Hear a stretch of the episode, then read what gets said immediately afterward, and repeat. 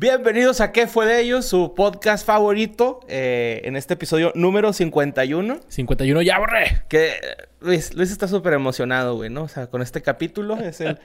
es, es tu tesis, güey. Tú lo dijiste. Es mi tesis que nunca hice. Aquí la voy a hacer. Y Así ahí es, la traes, ahí la traes. Así es. Guarda. Chingoncísimo, un episodio que está esperando mucha gente.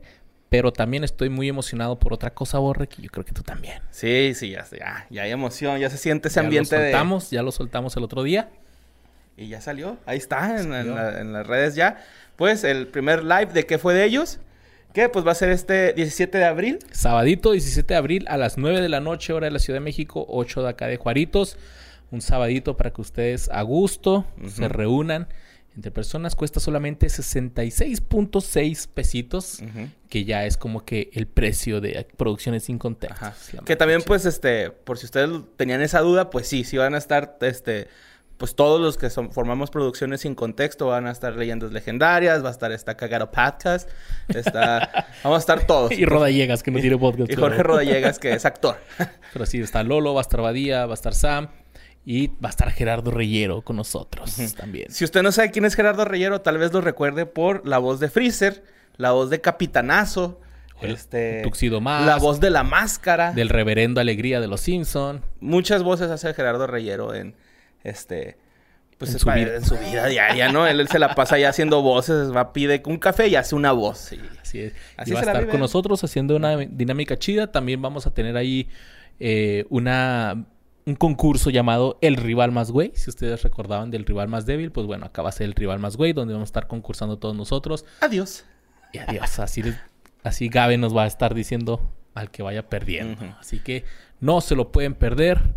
Boletos en boletia.com. Así es, este y pues eh, este live después de que se grabe va a seguir ahí activo en, en, en Vimeo, va a estar en Vimeo a la venta por si usted no alcanzó a ver el live en, tiempo que era, pues puede ir después a Vimeo a, a- a verlo allá, ¿no?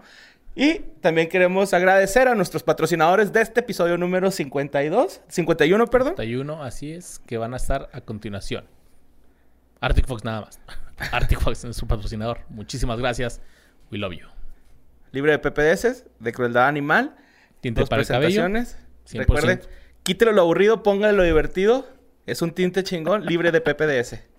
Arctic Fox, gracias por patrocinarnos. Y no se los olvide, sábado 17 de abril, live. Permanencia involuntaria.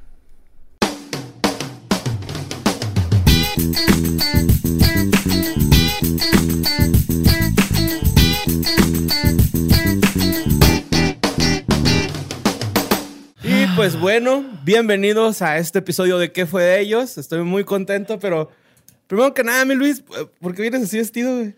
Hoy hablamos de panda, muchacho. y estar elegantes. Y no solamente elegantes, mi borre, porque tenemos también aquí a una, una celebridad Una celebridad. guarense. Rockstar. Rockstar La mexicano. neta, güey, la neta, Luis. Pero Sí también eres. compota de aquí de Sí, las compotota, producciones güey, Simón. sin contexto. Tenemos al único ser humano en la historia de la vida, diría mi amigo del Podcast Iván. El único ser humano, Borre, que ha tenido el privilegio o se podría decir el logro de cantar junto a Pepe Madero y su majestad Lupe Esparza, güey Ay, en una güey. canción, güey. Nadie más lo va a hacer en la vida. Más que el tremendísimo No Luis. Cortés de Tolidos. ¡Eh! Yo pensé, güey, que iba a decir que era el primer juarense en haber llegado a MTV, güey. Dije, ah, ok, está chido, güey, pero eso de Lupe Esparza, Es güey, que me, es un logro más. pues, me rompió la liga del calzón, güey. Eso sí me rompió la liga del calzón. Y Luis, ¿cómo estás? Muy bien, muchas gracias por ese recibimiento. ¿eh? Eh, No, gracias a ti, güey, por aceptar nuestra invitación. Todo, Ya, se las debía desde hace un chingo de tiempo. güey. Qué Sí. bueno que ya se pudo hacer. De hecho, por ahí una parte del guion, güey, porque este guion ya lo teníamos escrito desde hace mucho. Dice que tengo antojo de algo gracias a la saliva de mi esposa embarazada, güey. Ya Ah. mi bebé ya nació, güey. Entonces, imagínense desde cuándo tenemos guardado este guion, ¿no? Ya teníamos eh, planeado desde hace mucho. Porque, pues, Luis, como sabe todo mundo, güey, es entusiasta de este género musical. Y aparte, güey, es fan de todas estas bandas, güey. De todas. De todas. Quiero empezar contándoles que, como ya les había mencionado en episodios anteriores, yo era fan new metalero a morir. Korn, Linkin Park, Disturbed, Slipknot y Limp Bizkit.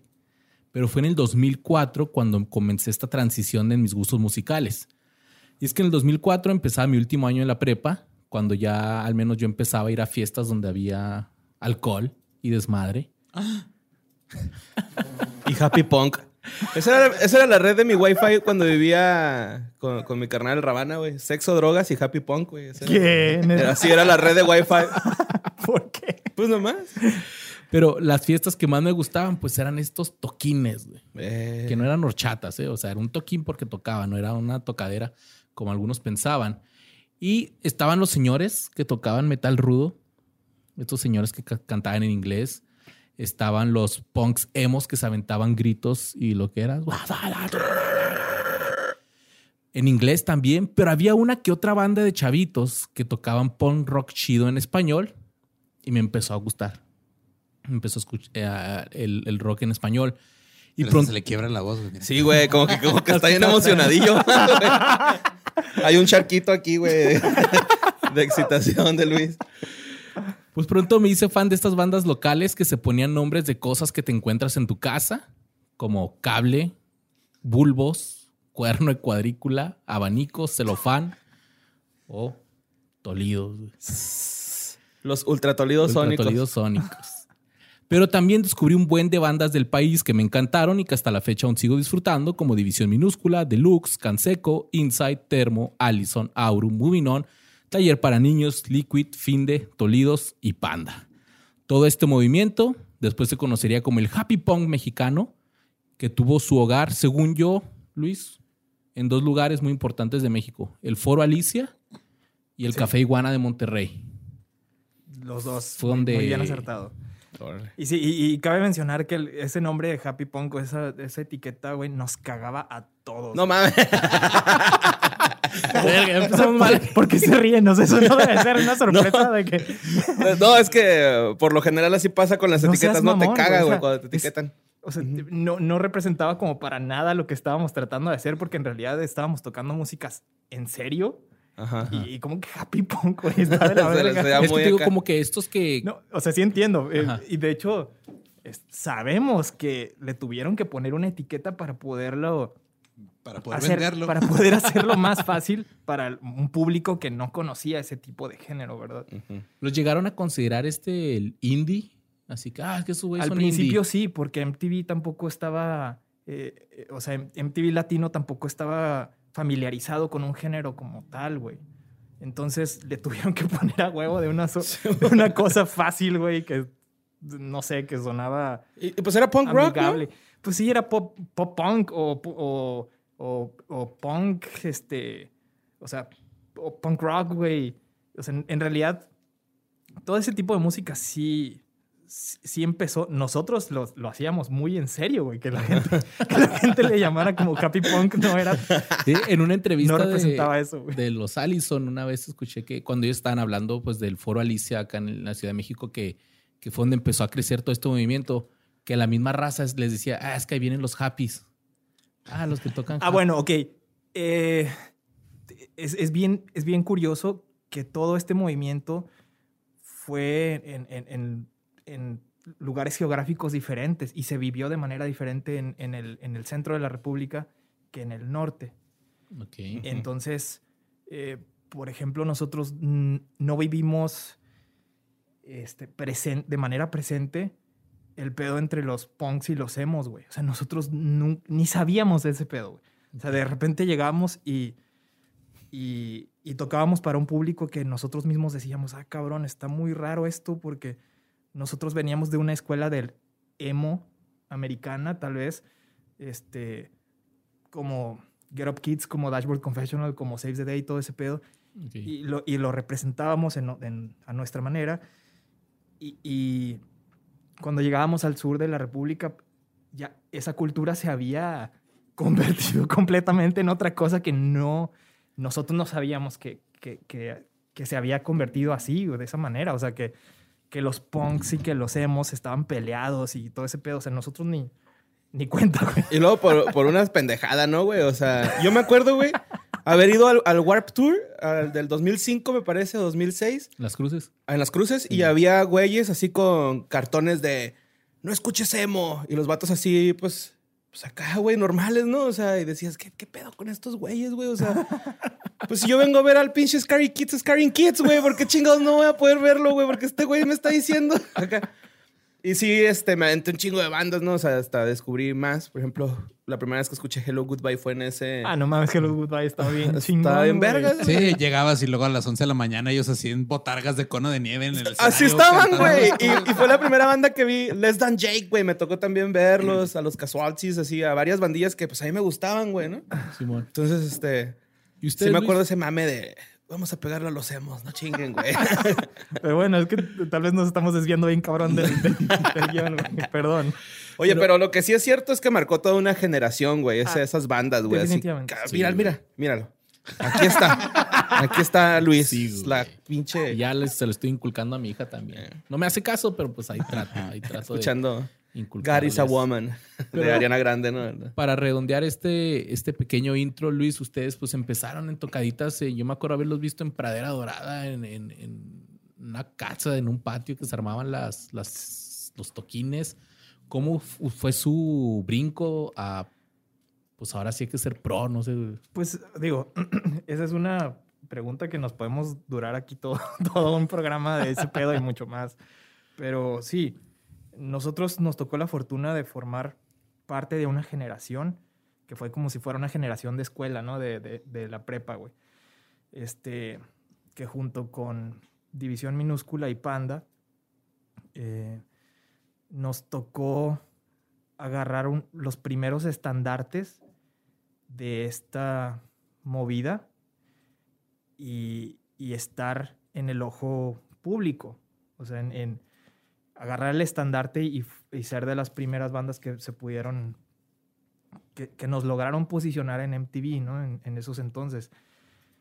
Eh, no quiere decir que nosotros fuimos los pioneros de ese pedo para nada. Simplemente nos tocó estar en esa situación. Que subirse a la ola. Es que sí ola, era así. De hecho, en el orden que lo dijiste era así como de popularidad, ¿no? Yo me acuerdo que si te preguntaban por el, el género que les cagaba que le decían Happy Punk, güey, era así que Panda, División, Tolidos. A huevo, güey. Así Sí. siempre, ¿no? pues por un, por un tiempo fue así, o sea, eh, era curioso de- en el aspecto de que eh, en un momento esas tres bandas estábamos en el mismo management, Mm. entonces eh, habían temporadas, ¿no? De que uno sacaba un nuevo disco, entonces se iba la promoción hacia ellos, otro sacaba otro disco y se iba la promoción hacia esos otros, etcétera. Entonces, pues sí, simplemente a nosotros nos tocó ser parte de esa generación que, que pudo eh, eh, aga- agarrar esos eh, estandartes. Pero previo a eso, ya había toda una escena en, en Monterrey eh, y, y en- Mexicali. y en Mexicali y en, en, en DF, güey. De bandas bien chingonas que, que no vieron la luz comercialmente, pero, Simón. pero que marcaron muy cabrón todo, toda la escena en, en, Y que creo que también ustedes fueron la generación que empezó a aprovechar el Internet, eh, más eh, específicamente el MySpace, ¿no? Sí, O sí, definitivamente. O sea, sin el Internet no, no hubiera pasado lo que, lo, lo que nos pasó eh, a, a todos, a todos en esa generación. O sea, e- ese recurso fue el primero que se empezó a, eh, a utilizar para en realidad poder llegar a, a- las masas. Este, previo a eso también, eh, ca- cada, cada una de las bandas tenía su, lo suyo en su región, ¿no? Porque cabe mencionar, antes de eso de, de- de que existiera el Internet, chavos, este, En mis tiempos y en mis tiempos. no, habían tocadas locales que se llenaban de 1200 personas y con bandas que no tenían discos. Sí. Y eso era parte de que era un evento social. O sea, no, no existían ni siquiera, no existían ni siquiera los raves. o sea, ¿Cómo Ajá. te explico?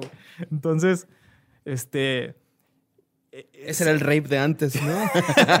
las tocadas. Entonces e- era otro mundo, o sea, e- era otro mundo, entonces, pero definitivamente había una, un apoyo que ahorita no existe. Un apoyo de, económico y, y- y de infraestructura y de, de gente, güey. ok. O sea, ahorita me, me refiero a antes del COVID, ¿no? Sí. Eh, llevaban a bandas eh, nacionales o internacionales, incluso a algunas ciudades de la República, y no entraban más que 50 personas, 70 personas. Y eso, pues no puede ser. O sea, es, es algo que parece increíble, pero el apoyo de- de- del rock, este, antes era una cosa muchísimo más grande, pues, mucho más loca. Sí. Yo me acuerdo cuando salió en, el diario, güey, que Tolidos era la primera banda juarense en estar en MTV. Estaban en un Tolido con rollos de papel enrollados, ¿no? Así como en un Güey, no tengo ni idea de lo que estás hablando. Esa era la foto. Pero bueno, ok. Pero digamos que sí. Pero pues Ya ya me subrayas a, a Luis Cortés, ¿no? Mi rame. Pudiéndolo chambear, güey, a madre, ¿no? Pues muchas de estas bandas, de estas bandas ya ¿Bandas? bandas ¿Bandas? ya cumplieron 20 años, güey. Sí. Y vamos a hablar en este episodio especial. no, son de hace poquito, mamá. Vamos a hablar qué pasó con algunas de estas bandas del rock punk mexicano. Vamos a darle, borre. Ok. Como todas las bandas locales, no se hagan, Luis. Todos empiezan tocando covers, güey. Todos, claro, ¿no? Claro. Pero esta banda más tarde decidió componer sus propias canciones. La primera de ellas es Quisiera estar lejos. ¿Sí, va? Según mi agente infiltrado, no es Luis, adquirieron reconocimiento en Mexicali con la canción A Lifetime is Enough. Ojalá alguien de la escena de esos días nos desmienta el dato, porque solo encontré esto en una página con información de esta banda, Luis Cortés. A lifetime is not enough, ¿no? No sé, no sé. No sé. A partir de esta rola, su público es cada vez mayor y han tocado, tocaron en conciertos eh, de la mano de bandas como Panda, Zoé, Tolidos, División Minúscula, Termo, etc. Eso se me puedes desmentir si tocaron con ellos. con, Claro. con Insight, ¿no? Los Insight. Los orígenes de Insight se remontan al año 1996. Todos los miembros de la, de la banda nacieron en Mexicali, excepto César Cosío Carr, que él nació en Ensenada, Baja California. 2004 graban su primer álbum. El grupo se forma como cuando todos están, se encontraban en la preparatoria en Mexicali. Los principales creadores de la banda fueron Goy, ex baterista, y Andrés Cantú. En el 2004, la banda lanzó su primer EP titulado Otra Historia. Otra historia. Este material se Vas a puede... estar haciendo eso con cada nombre de rola. Sí, y sorry, ya, voy a. Cada disco, No, cada banda. pero aquí lo voy a tener que hacer un chingo de veces porque traigo siete temas de la banda. Sola, otra historia, un día más sin ti, quisiera estar lejos, Head Full of Terror, tal vez, y algún día, y Rojo Azul. De las cuales no conozco ninguna. y espero que ustedes sí. y ya veo que Lu- Luisardo, No, pues sí. ¿no? Tal vez y algún día, y Rojo Azul fueron grabadas por Roy Cañedo de Termo del EP Otra Historia. Eh, se vendieron alrededor de mil copias, más de lo que un estudiante foráneo tiene en su tarjeta de saldazo. El primer disco de Insight, Otra Historia, no ha sido calificado como un álbum por la banda, sino como un demo. O sea, ellos no dicen que es su álbum, sino que es un demo. Que, Por ahí está alguna copia física. ah, por ahí hay algo, ah, mi Luis. Ahí andas todo chorreado, güey, ya te vi. Que ir a cambiarme.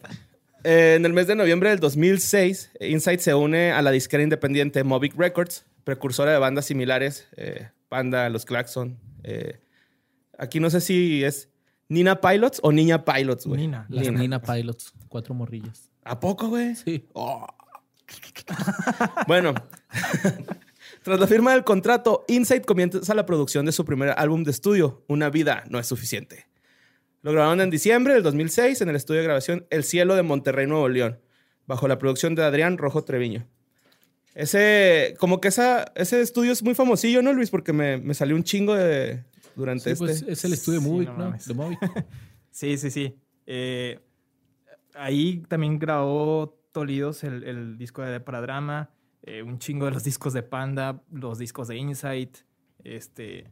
Y es. sí, o sea, es, como que ese, ese sello dis- de discográfico era el, el chido para las bandas en ese entonces, Mm. ¿o cómo? Es que ese estudio es un estudio eh, multimillonario Oh. que está situado ahí en, en- en Monterrey. Monterrey, en San Pedro. Y Movic Records es la disquera de, de- de ese, dueña de ese estudio. Eh, y es, eso es la lo básico, eso es lo básico. Ok. Eh, su primer álbum, el cual titularon Una vida no es suficiente, fue lanzado el 25 de marzo del 2017, cuyo primer sencillo 2007, ¿no? fue... 2007, perdón. cuyo primer este, sencillo fue Cielos que lloran. Los cielos que lloran. Ese febrero participaron en el álbum tributo al más grande. Tres compilaciones de éxitos de la banda regiomontana Bronco, grabando el sencillo Déjame amarte otra vez. Pinche discazo y pinche versión chingona que se aventaron los Inside de... Todo, todo ese disco está lleno de, de covers bien chingones. Uno de ellos, Tolidos, Si te vuelves a enamorar. Eh, uno de mis favoritos es el de Inside. Ok. Porque si escuchas la, la rolita de Bronco, la Déjame amarte otra y los arreglos que le hicieron a estos güeyes. O sea, sí se nota ahí su. Su. ¿Cómo se dice? Su esencia, pues, de la banda. Sí. No sé, no he oído. No, sí, sí escuché. más, sí los escuché, güey. Y me causó mucho ruido que la, la violinista casi no se escucha, güey. Y es como que la que más presumían de la banda, ¿no? O sea, de. Que esto es algo también, este, pues no sé si innovación en México, que esto era la, de las pocas bandas, no recuerdo otra banda mexicana que tuviera, de rock, con una violinista, tipo Yellow Ajá. Card. Simón, eso estaba cura, güey. De hecho, este. Ahí en un papelillo que leí ahorita, dice que también traen como que la escuela de la chava, esta violinista, que tiene como que mucho conocimiento en música clásica, ¿no? Entonces, La Ari. la Ari. Pero bueno, Insight, este es- también es otro dato que me causó ruido, mi Luis. A ver si nos puedes ayudar a, a aclarar estas aguas. Pero Insight, junto con otras bandas como Panda, Eivesala y Tolidos, han formado parte del movimiento llamado Avanzada Regia. ¿Cómo? ver? Dijiste Sí. dos bandas de Juárez, era ahí, güey. ¿Cómo? Dos bandas de Juárez, una de Monterrey y una de Mexicali, güey. Y la fuente me decía que era parte de la avanzada regia, güey. Dile a tu fuente que no mames. Sí, la neta sí, pero según mi fuente, mira, aquí yo tengo, yo Tolidos es juarense, más no sé si sean regios. Luis, ¿me puedes confirmar eso? o sea, ¿Algún pariente lejano? No, lo que pasa es de que varias de las bandas que las, de las que mencionas, este, estuvimos bajo un mismo management que estuvo un tiempo en Monterrey, que era Class Music. Mm. Entonces, Class Music, en esos años, en los inicios de esa movida, estaba en Monterrey y después este, pusieron su oficina en el DF. Por eso tal vez puede ser la confusión. Porque la avanzada regia es un poquito más atrás. Sí, es, Pues el gran es de músicos regiomontanos, güey. Sí, Sí, sí, pero es el un- gran silencio, una control machete, güey, jumbo, zurdo, Kinky. este, kinky. Sí, es una Bueno, kinky ya fue de los ultimillos, ¿no? Plastilina Mosh, grande güey. que nosotros de, de edad, güey, o sea, generacionalmente. Ujú. Sí, es una Entonces, generación Pero eso, eso puede ser por la... Por el, por- el por sello. eso, sí. Bueno, el management, más bien me Sí, decías, ¿verdad? Sí, sí, era el management. Bueno, el tour, eh, como todas las bandas, güey, pues quieren un tour, ¿no? Entonces, Insight Bueno. logra tener su tour por todo México en abril del 2007. Comenzó en Mexicali eh, y luego visitaron Guadalajara, Monterrey, Ciudad de México, que pues ya es lo único que importa de la República Mexicana. Tla- Tlaxcala, güey, no seas cabrón. Lo que estaba chida de los Insight es que, pues, ellos, al igual que nosotros, bueno, Mexicali, sí, Mexicali sí es frontera. Este, Sí, pero está bien lejos, güey, la, la frontera de Chicali, güey, ¿no? Sí, está súper- Sí, eso sí, como que Sí. dos horas para llegar a la frontera. frontera. pero sí están influenciados por, por la música y más la de, de California, pero y están influenciados por este rollo de Estados Unidos, de las bandas, de hacer tour y, e ir en un camión y todo el rollo. Entonces yo me acuerdo que los Insight Ah, sí. se compraban su camioneta, se compró una camionetita. y- Ahí va más adelante Sí. ese trip, Ah, ¿eh? Ahí va más adelante. va, va, va. La banda terminó de grabar eh, su segundo álbum después de este tour en el 2008, el cual bautizaron con el nombre de Esperando, Esperando a que amanezca. Pinche Luis, lo veo así, con ganas de, de, Cállate, borre, cállate, yo quiero hablar de Inside, güey. No, no, no, dale, dale. Este fue lanzado en noviembre y el primer sencillo se llama Piensa en qué Piensa y fue regalado a sus fans a través de la red que se aventó el fotógrafo Tom, ¿no? El de MySpace, güey. Y es fotógrafo ya como escuchamos en el epi- episodio pasado. Así es. Este disco se terminó de grabar por segunda ocasión en los estudios, estudios El Cielo. Eh, fue producido por Brian McTernan, que estuve viendo y tiene un chingo de producciones de álbums, güey. Y la neta, las únicas dos bandas que conocía era División Minúscula y Scary Kids, Scary Kids. Pero neta, güey, tiene una lista así cabrona de discos que, que ha producido, güey, ¿no? Entonces me imagino que eh, en el género, no sé, o... o- no sé, güey, el vato tiene un chingo de discos, güey. No sé cómo le hace, güey. El disco que produjo este güey, este, trae un DVD que trae fotos, trae este, videos de cómo fue realizado el disco. Y este, también pues trae ahí de cómo grabaron todo el disco. Y lo lanzaron hasta el, en noviembre del 2008. El 6 de septiembre, Insight ofreció por primera vez un concierto en Lima, Perú. Fue la primera vez que Insight ofrecía un, un concierto en un país hispanoamericano que no fuera el suyo.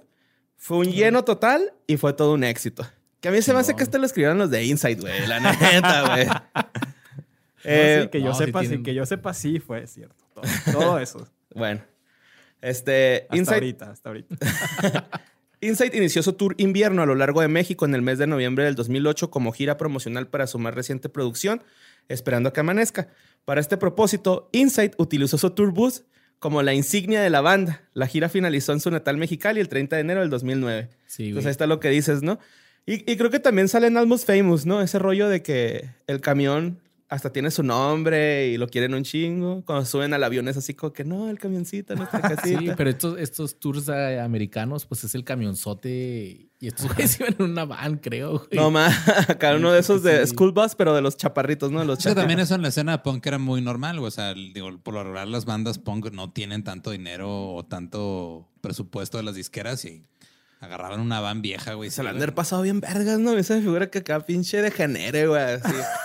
Condones y... No, no, chichis, güey. Eh, No sé, me imagino así todo la el pedo. camionetita. ah, Sí, güey. Acá me imagino un degenere. Nah, La realidad es todos Dormidos. dormidos, güey, y parándose en las escenas porque alguien tiene que mear o tiene sed, güey.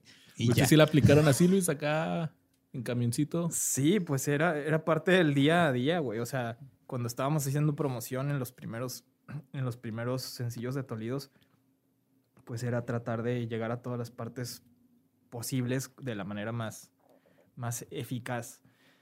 Eh, también después agarramos una racha donde ya eh, había más presupuesto y pues ya era todo, después se pusieron más cómodas las cosas.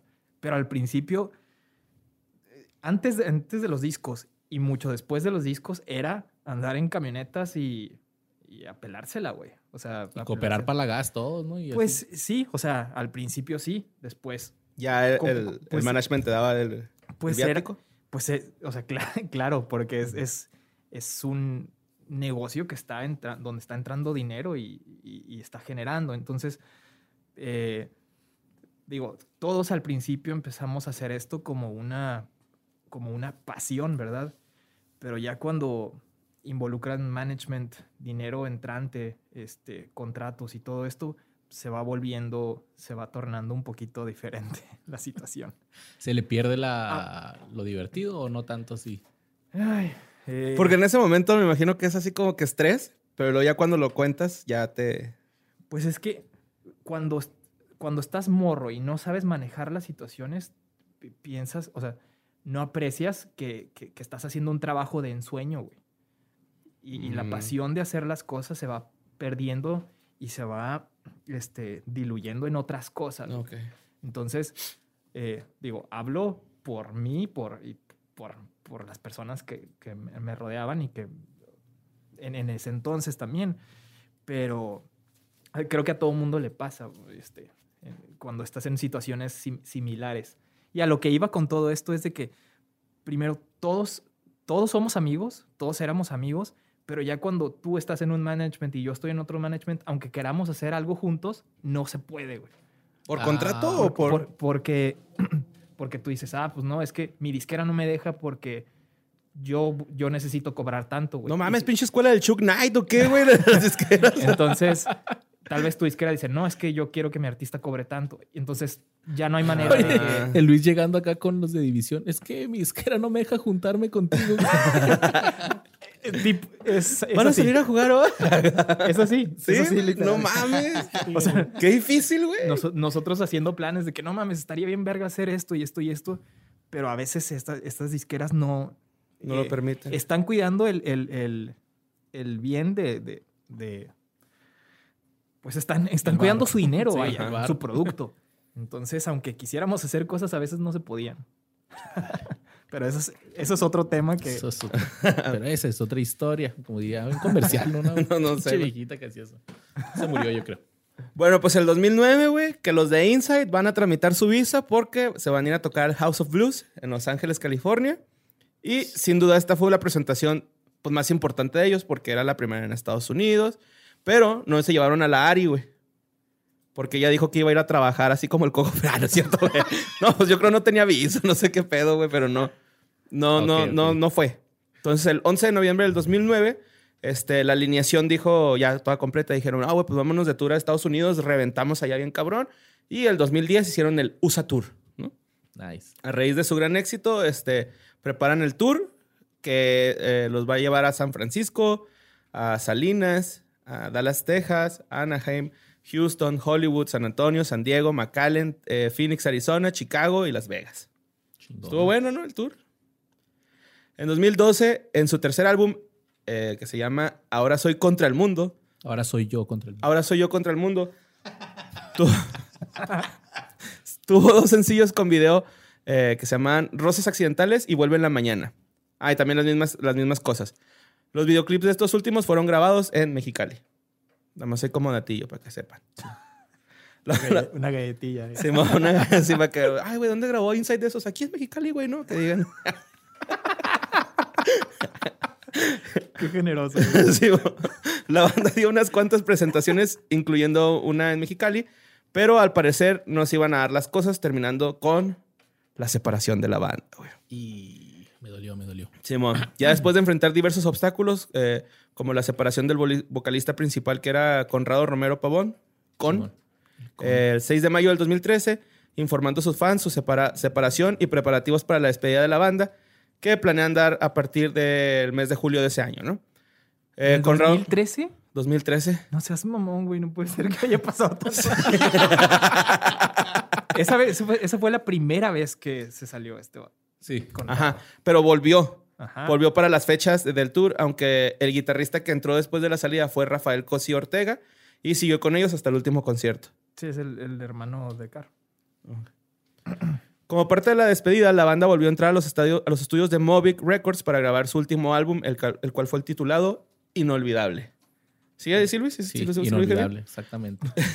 El álbum tuvo dos sencillos, Me Puedo Ir en Paz, ¿eh? Inolvidable. Inolvidable. Que también la canta Luis Miguel, muy bonita. el 12 de noviembre del 2013, Movic Records sacó en el canal de YouTube el video de Inolvidable.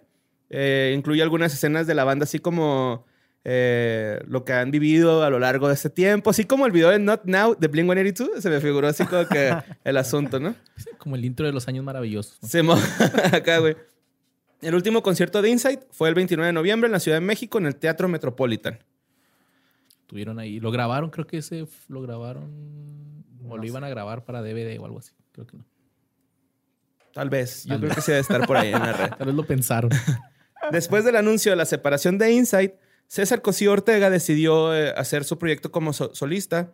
Se llama Siempre Me Dejas. Sería su nueva banda, la cual llamó Car Accidents. O sea, sacó la rola Siempre Me Dejas con su banda Car Accidents.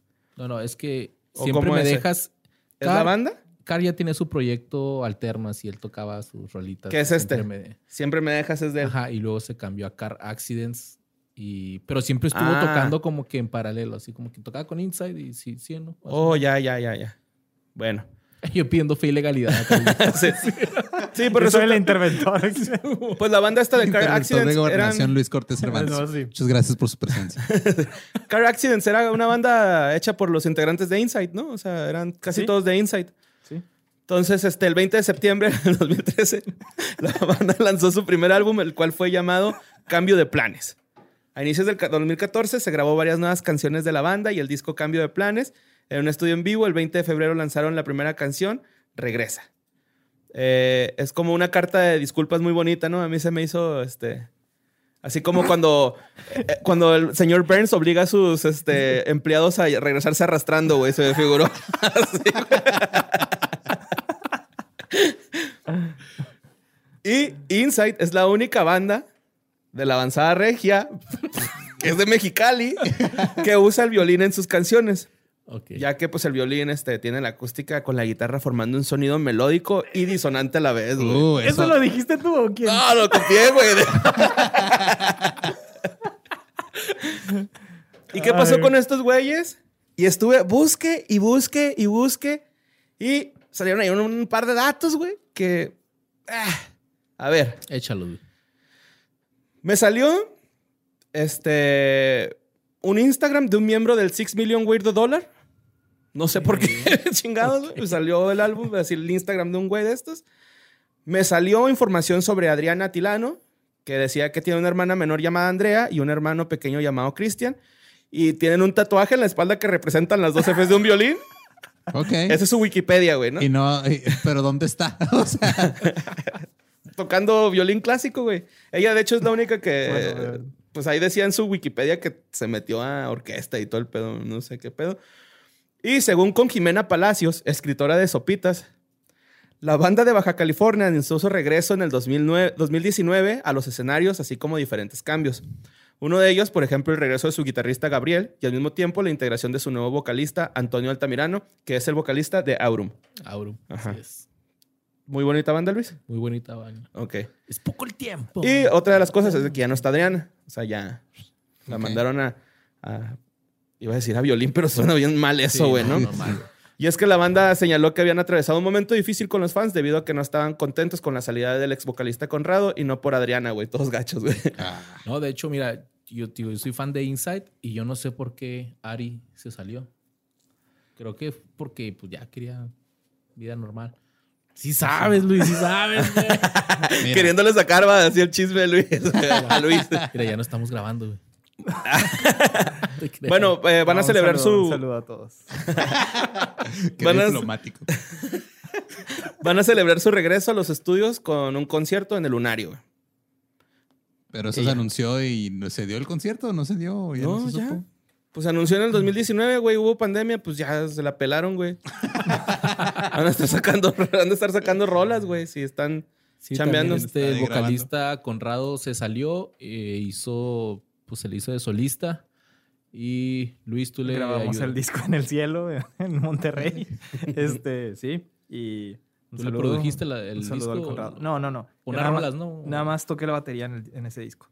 Ok. Pero, este, sí, oiganlo, está en Spotify y está muy chingón.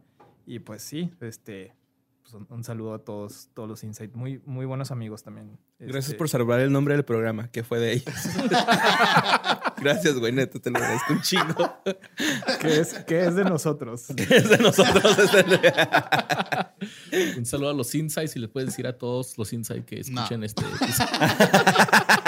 Pidiendo favores aquí, güey. Oye, dile que escuchen esta más. No, pero eh, los ¿Le puedes decir Insights. que no me dejen visto en Instagram, por favor? en MySpace, ¿no? Güey, Todo old school. Algo que tenían estos Dile güeyes. que chequen la dirección de Insight MX arroba hotmail, les mandé un correo, no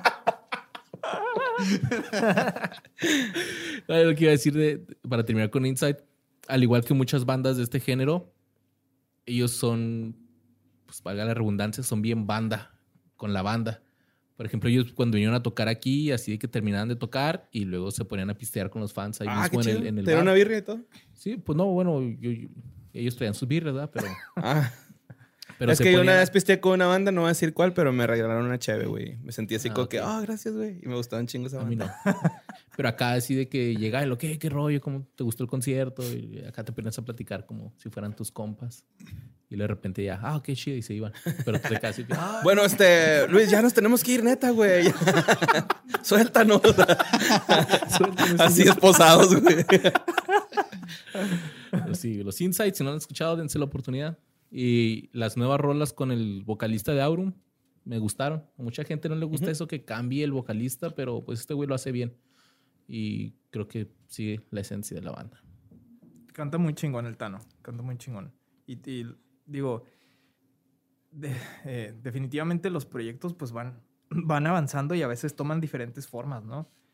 Lo importante es de que la gente se pueda seguir expresando, güey. O sea, ya de- definitivamente a- a- va a haber proyectos que no le va a gustar a la gente y que, que va a preferir siempre la... este. va, a prefer- va a preferir siempre la, la esencia original, ¿no? O sea, lo la- la- las caras incluso del, del proyecto que, con el que se enamoró. Pero también hay que darle chance a los proyectos nuevos. O sea, es, son expresiones de las personas que, Claro. que también se, se pueden apreciar y, y, pues puedes crear nuevas memorias con eso. O sea, denle chance a los proyectos nuevos. Al cambio, güey, ¿no? O sea, en general, o sea, no es nada malo. Sí. Está chido el cambio. Pues bueno, como creo que esto se está alargando chido, voy a saltar una y vamos con la otra. ¡Órale! Si ustedes tuvieron MySpace y tuvieron un rompimiento amoroso, seguro les llegó en el alma, así lo más profundo, la parte de esta rolita que decía, Qué triste es de pronto ver tu MySpace y ver que ya no estoy en tu top. Uo, uo. los Allison, señores. Los Dime otra vez. Los Baby Please. Los Me Cambió. O mejor conocidos como los Porque te amo. Sí te, sí te he platicado que una vez me los topé en Mazatlán, güey. Eh, íbamos un compa y una pulmonía y nos bajamos para no pagar, güey. O sea, así de... El semáforo. sí, güey, el semáforo. O sea, iba más gente, ¿no? Del, del viaje y nos bajamos para que pagaran ellos. Y luego de repente vemos a un güey que se parecía un chingo al vocalista, ¿no? Y llego y lo, eh, güey, ¿te parece un chingo el vocalista de Allison? Soy yo acá. Todos una fotillo, güey. Eh, una foto, güey. Qué chingón. Sí. Andaban ahí, güey, Era yo, güey. Sí, estás viendo esto. ¿Cómo? No, que si andaban ahí los güeyes caminando ahí. o- Sí, en el malecón andaban ahí, tranqui, güey. Iban a tocar al día siguiente o en dos días, pero ahí andaban pasándola chido, güey, a gusto. Pues Allison es un grupo musical de rock alternativo y power pop originarios de la Ciudad de México, formados en el 2002 por Eric Canales, Abraham Israel, Israel, bueno, decía. Isael, El Fear, y Manuel Ávila, mejor conocido como Manolín en el bajo. El nombre de la agrupación tiene un doble significado, según esto. El primero es etimológico, que alude al nombre de una persona, Allison. Entonces hace referencia a la mujer que amas y que te ama, pero que no conoces todavía. El segundo refiere a la vibra positiva de la banda durante sus conciertos, donde todo está encendido. O sea, en inglés, all is on. Oh, Ese Se me gustó más. de los huevos en una Nah, pero está más chido, ¿no? Está más chido, güey. Pero para- el otro está bien pendejón, güey. Eso está... Pero ahí te va, güey, para no hacerle la mamada. En una entrevista estos güeyes platicaron que querían un nombre que fuera corto y el Eric dijo que un día se le ocurrió en su casa así de la nada. Ah, Allison. Ah, Simón, me gusta. Ya, se quedó. Y luego ahí interpretando el nombre. No, güey, es que la A significa amor, güey. La L significa nada, chinguen su madre. O sea, No, eh, Insight, eso significaba dentro de un sitio, ¿no? Así que Insight, dentro de un sitio, ahí tocamos. Estamos en el Insight. inside. pues Eric y el Manolín habían tenido ya sus propios proyectos musicales, pero debido al poco éxito comercial que ambos habían tenido, pues decidieron unirse y formar Allison, invitando a dos ex compañeros musicales de Eric para completar la formación. Empezaron a, en toquines en fiestecitas y después pasaron al, al multiforo cultural Alicia hasta llegar a otros foros más chingones como el Hard Rock Live. En el 2002 conocieron a Francisco Cepeda, su entonces manager, y comenzaron a trabajar en maquetas y canciones para presentarlas a alguna disquera. Su manager le presentó esto a los directivos de Sony, Sony BMG, y decidieron firmarlos como artistas de la compañía. Entonces, O sea que ellos de volada entraron a un sello discográfico acá. pues... en putiza. Es que pues, ellos. tomó como dos... Es que ya en el DF que está más peladas. No, y- no fue de Ah. volada, pero sí, o sea, fue la primer banda que estaba de lleno en una en un sello eh, internacional, güey. Ah, ya, ya, ya. Entonces, Oh, o sea, que, que tenía el apoyo eh, de una disquera transnacional, que eso, pues, en- a su vez, te abre las puertas para un chingo de, de- de otras cosas. Eh, incluso mercadear Ah. tu producto. Es como tener una agave en diferentes partes del mundo. Sí. Ok. Chingón, güey.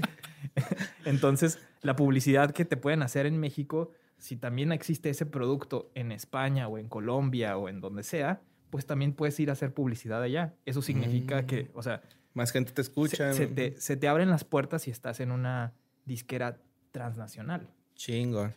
Entonces, en, en ese aspecto, Allison eh, fue, digo, en esos años División estaba en Universal, pero no tenía el mismo apoyo que Allison en Sony. Este, y eso marcó una diferencia enorme en el aspecto de comercialización.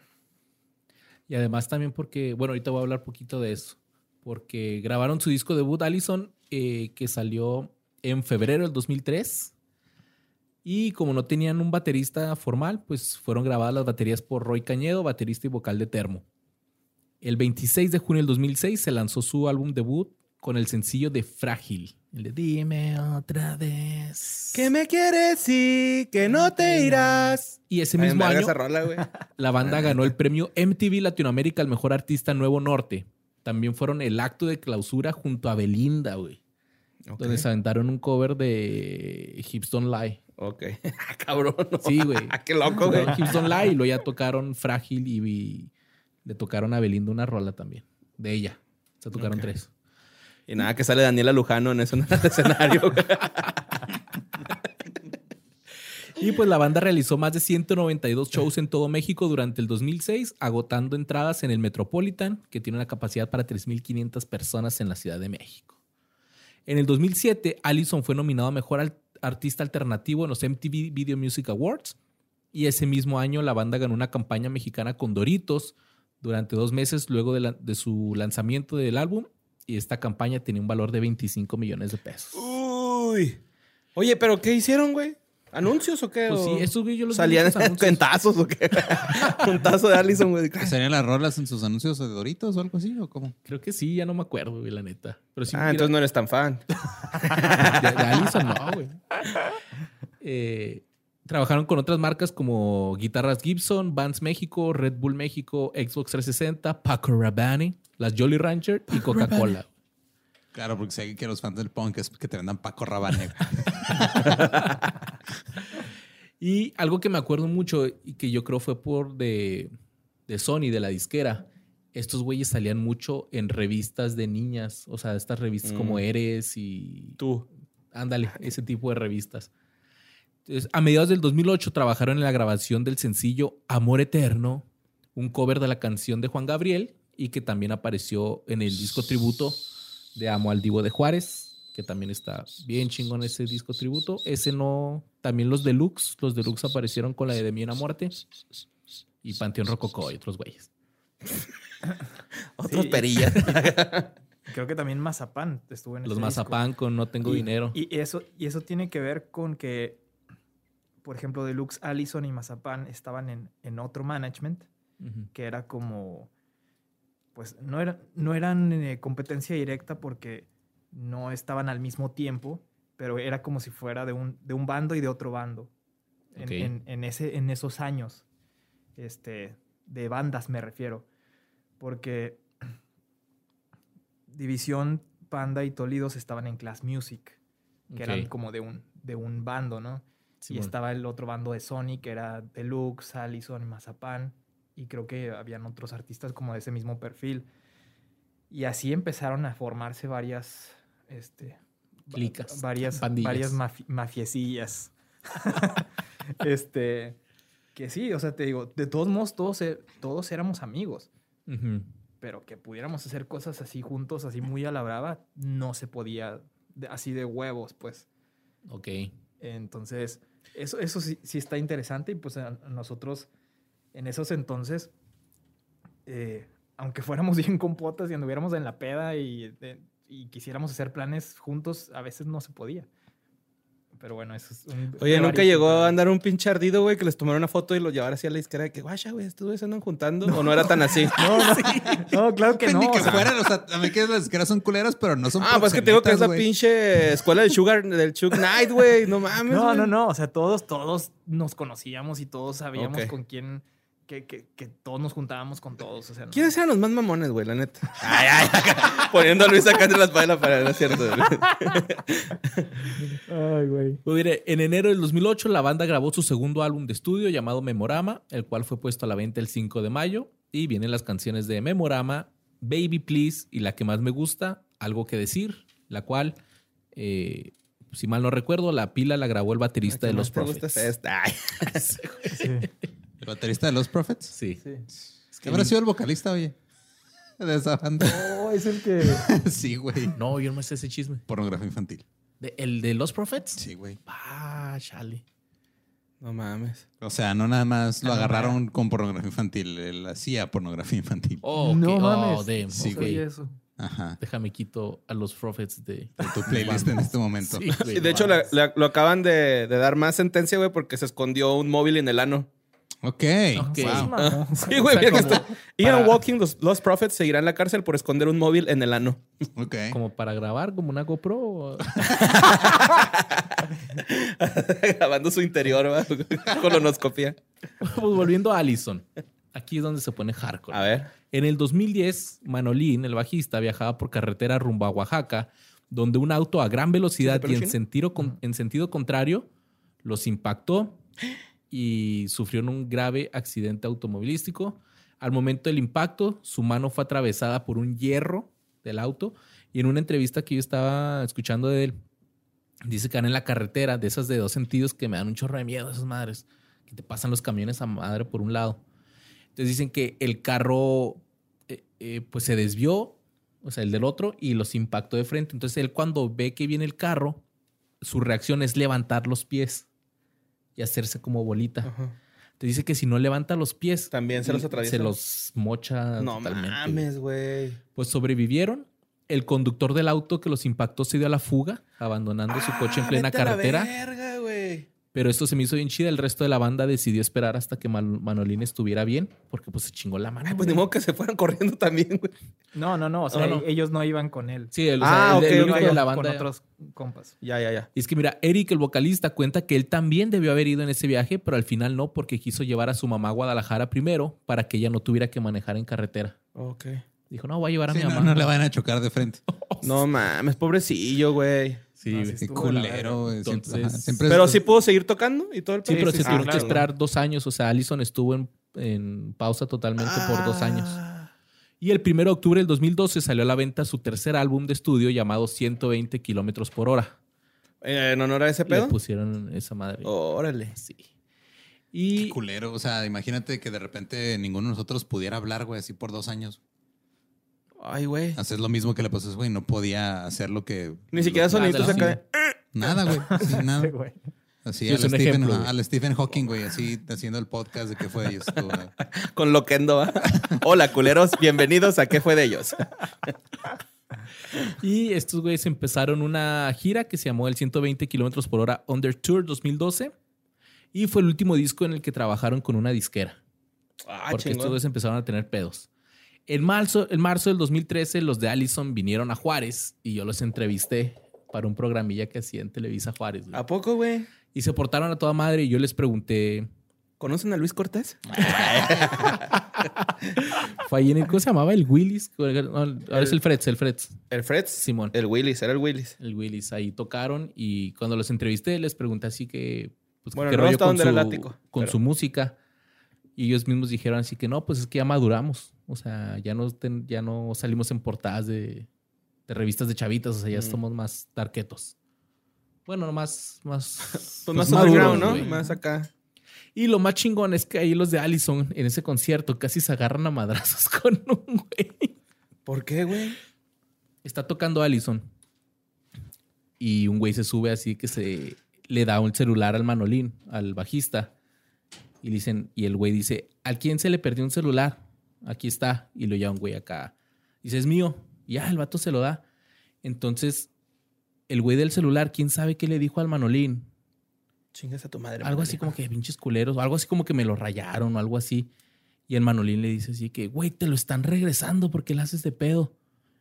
Y el otro güey también se le hizo de pedo al Manolín y de volar el Eric y el Fear. Así que el Fear se quitó la guitarra y le iba a agarrar a madrado. Así, ¿qué traes, puto? No mames, güey. En pleno escenario. Estuvo muy vergas. Como banda de covers del centro, güey. Que a ti te hayan querido madrear en el Yankees es tu pedo, güey. Una Tú te lo disculpa, buscaste, güey. Tú disculpa. te lo buscaste. Si alguien anduvo en ese concierto de Allison aquí en Juárez, si sabe mejor el chisme por qué se iban a agarrar madrazos, páselo, por favor. Total que en el 2013 Manolín salió de la banda para trabajar en otro proyecto musical llamado Dolores de Huevos. Y después este Alfredo Percastegui, mejor conocido como Alfie, lo lo sustituyó como el nuevo bajista. A finales del 2015 lanzaron un nuevo sencillo que se trataba de la versión de la canción Señorita, a mí me gusta tu style de los Rabanes, cuyo video fue grabado en Panamá y donde dieron un concierto y se reencontraron los fundadores de la banda Manolín y Eric al momento de cantar la canción Baby Please. El 15 de abril del 2016 fue lanzado a la venta de forma oficial en formato digital su cuarto álbum de estudio titulado Todo está encendido, bro, all is on. Ay, güey. Su primer sencillo, Tú, fue publicado en el canal oficial de YouTube de la banda. Y así como ellos empezaron una gira por todo México, Hispanoamérica y Estados Unidos. Ok. Sobre su tour, el vocalista Eric lo calificó como el show más grande de su carrera y también comentó que Todo está encendido era su nueva etapa de- en su carrera musical. Él dijo, nos cayó la madurez de los 30, entendimos muchas cosas que no podíamos entender en los 20. Eso nos ayudó a realizarnos de otra manera. Tuvimos nuestra época en que tuvimos un knockout completo. Tuvimos toda esta ola de fama, terminamos desmembrados, con problemas en disquera y robados por nuestros managers. La clásica historia del rock and roll. Si viste la película de Motley Crue, es como la historia de Allison. Claro que en diferente escala y época, según una entrevista que dio a una revista. Conocieron a Ozzy Osbourne, mamón. Y la producción de este disco fue hecha a través de su. Ellos hicieron su propia disquera. Ellos se grabaron el disco y todo el pedo. Se llama Nítido Records. Ok. Entonces, tras separarse de Sony Music. Y en el 2017, la banda grabó su primer álbum en vivo. Todo está encendido desde el Metropolitan, el cual fue lanzado en físico y digital. Y él dice: Tardamos mucho en hacerlo, pero somos una banda independiente que trabajamos solo nosotros y literal, cada minuto y segundo que está ahí está es- eh, decidido y hecho por nosotros. Solo queda disfrutar y pronto llegar a tiendas y mientras nosotros seguimos haciendo más música, estos güeyes dicen que ellos en las giras, o sea, ya no tenían disquera, ya no tenían nada. Entonces ellos mismos andaban, traían su staff, pero ellos mismos andaban cargando los instrumentos, ellos los conectaban, todo, güey, todo ellos. Así como ir de gira de stand-up, ¿no? Pero no tienes que llevar instrumentos. No, nomás las bocinas y el micro. Y pues bueno, el 11 de diciembre del 2019 publicaron en su canal de YouTube un videoclip del tema No más de ti, donde hacen un reencuentro de toda su carrera, un recuento, perdón. En agosto del 2020, Allison realizó un concierto vía streaming que duró más de dos horas, en el que tocaron canciones de discos como Memorama y los 120 kilómetros por hora. Y ahí sigue Allison, Allison sigue tocando. Los fui a ver, vinieron a El Paso en el 2019 y me mal viajé. ¿Por qué? ¿Qué consumiste para empezar, güey? No, no, no sé si te conté. No, no, no. que, que me mal viajé porque pensé que este el Eric, el, el guitarrista, estaba viendo a Erika nada más, güey. es que estábamos así de frente güey, en el, en el Lowbro, se llama este, este bar. Y pues estábamos todos amontonados y estábamos en el barandal y estaba Erika enfrente y yo atrás. Y acá, pues estamos a madre en el concierto y de repente veo que el, el Eric nomás así volteándola a ver güey, y le cantaba y la chingada. Y yo así que, nah. Mándenme a es esa muchacha al camerino así, güey. Sí, o, sea, o sea, me empecé a mal viajar. A lo mejor ni siquiera la estaba viendo, pero me empecé a mal viajar porque fácil como unas cuatro o cinco canciones Eh, así, sí, güey. sí estaba viendo, güey. A mí se me hace, ¿eh? Qué Y yo así de que. culero, güey. Que tu No, ídolo Eric. vea a tu esposa, güey. Sí, güey, así me sentí, así de que no, güey, tú no, por favor. No, no, no, pero pues, obviamente yo creo que fue un mal viaje mío. Y. ya, No sé, Luis. estuvo- Mira, eh, se comparó con Motley Crue, güey. No creo, güey. No, pero un saludo a los Allison también, güey. Son, son el puro pedo esos güeyes. Y tocan muy chingón. El show. Hazla de pedo a Eric, güey. Porque chicas está viendo a tu esposa, güey. No te dejes, güey. No, güey, no me consta, me mal viajé nada más, güey. Quiero creer. Bájale huevos, pinche Eric. Bueno, güey.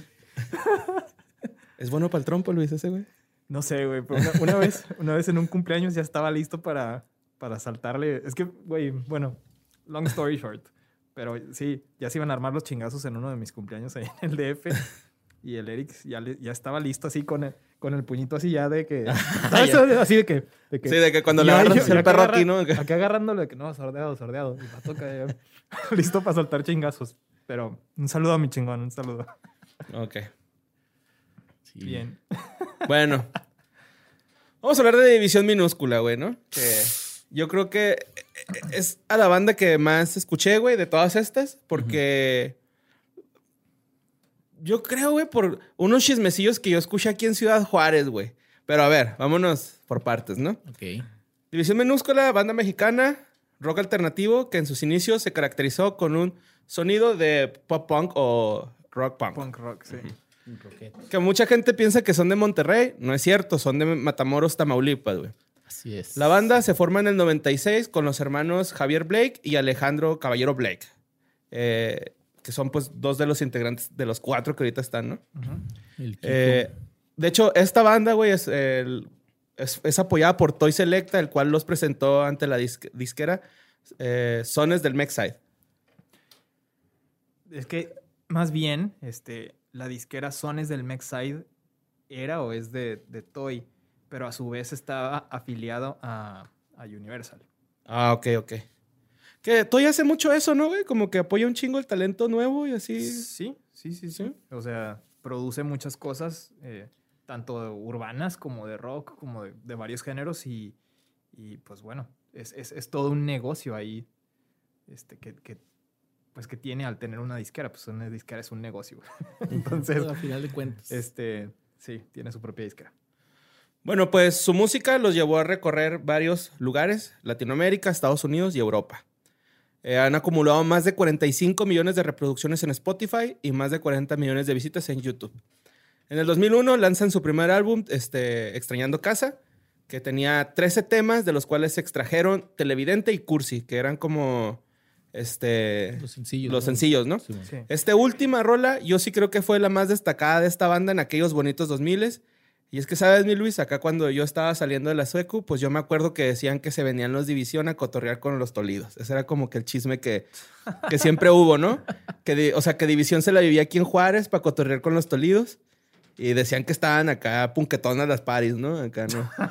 No sé, güey, desmiénteme ese Luis- pinche rumor, güey, porque... Y el Luis acá, pues a mí no me invitaron. Si, si estuvieron aquí, yo ni cuenta.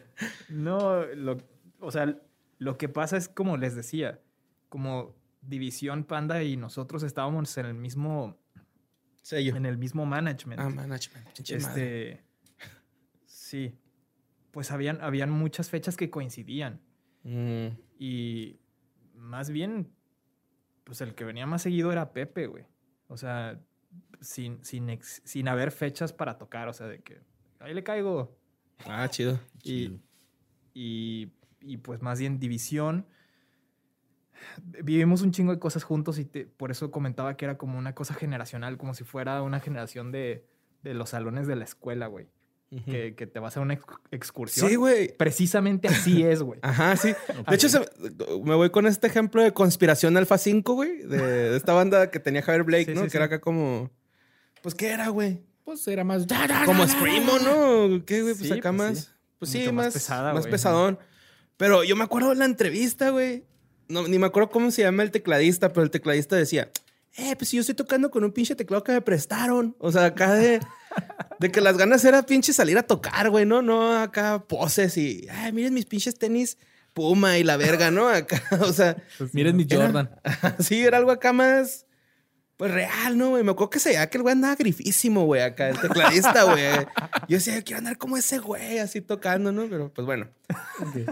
Eh, la banda aparece posteriormente en el álbum Nuevos Tiempos, Viejos Amigos, ya qué producidos por. Class Music y colaborando con el tema Betty Boop, el cual apareció originalmente en su primer disco y una preproducción del tema en Amigo.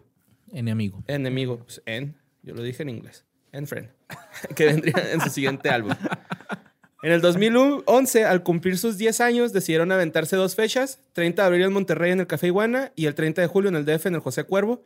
En ambas fechas se tocó eh, de principio a fin eh, eh, el disco y ahora en el 2020, en el 20 y 2021 son igual, pero no presenciales y tengo que hacer esto, pero Plastilina Mosh se les está durmiendo en hacer un concierto de Aquamosh.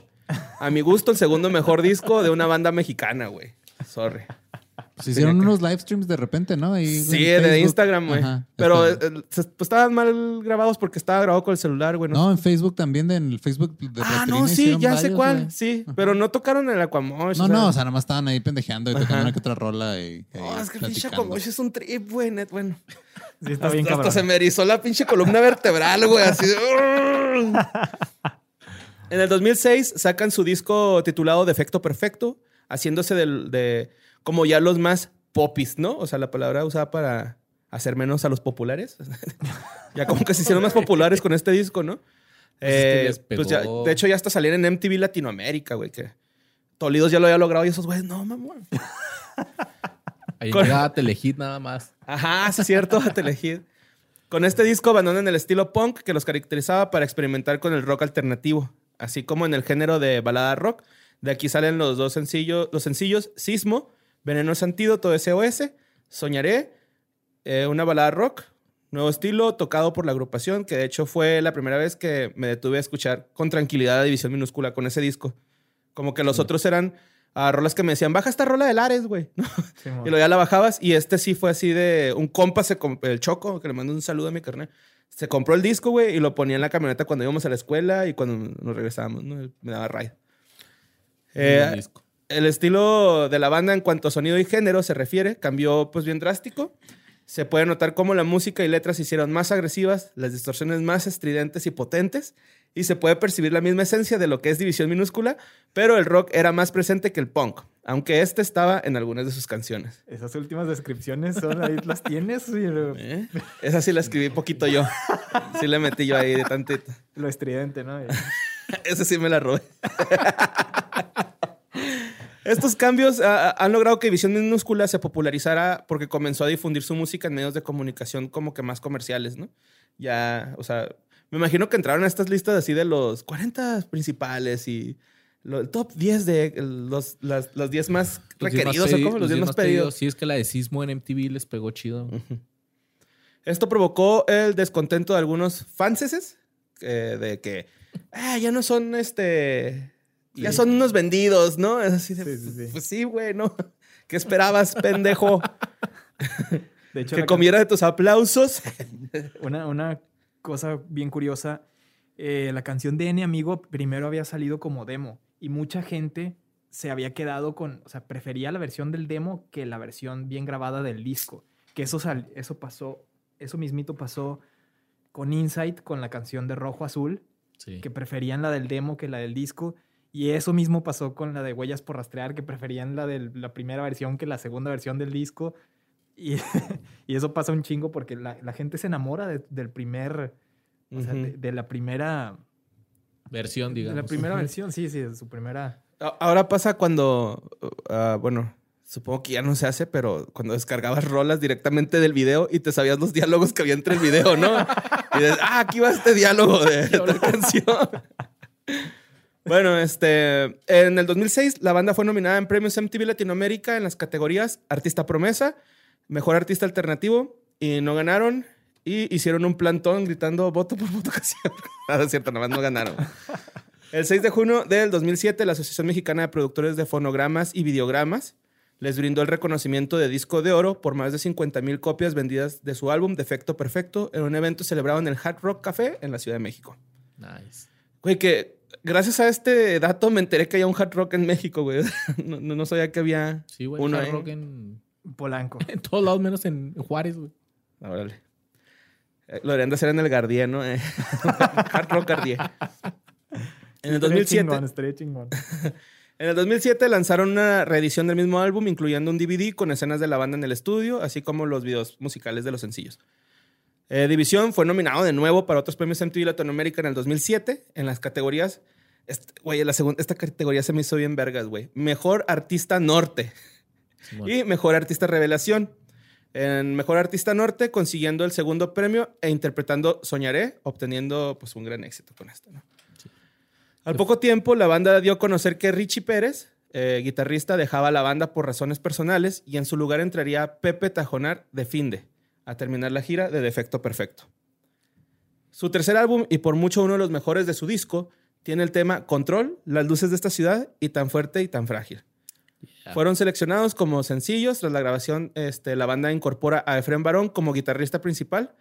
Y yo tengo que decir, güey, que esa rola de tan fuerte, tan frágil, me gusta un chingo. Y la neta, el video se me hace bien vergas, güey. Como que. El cocodrilo. Bueno, sí, es que como- son acá, pero como que andan acá en un pedo astral, ¿no? En el bosque. O sea, ajá, como que andan acá Pues si cricosos. te dicen que de nubes de cristal solo vidrios lloverán. Ajá, por eso digo que andan como cricosos, güey.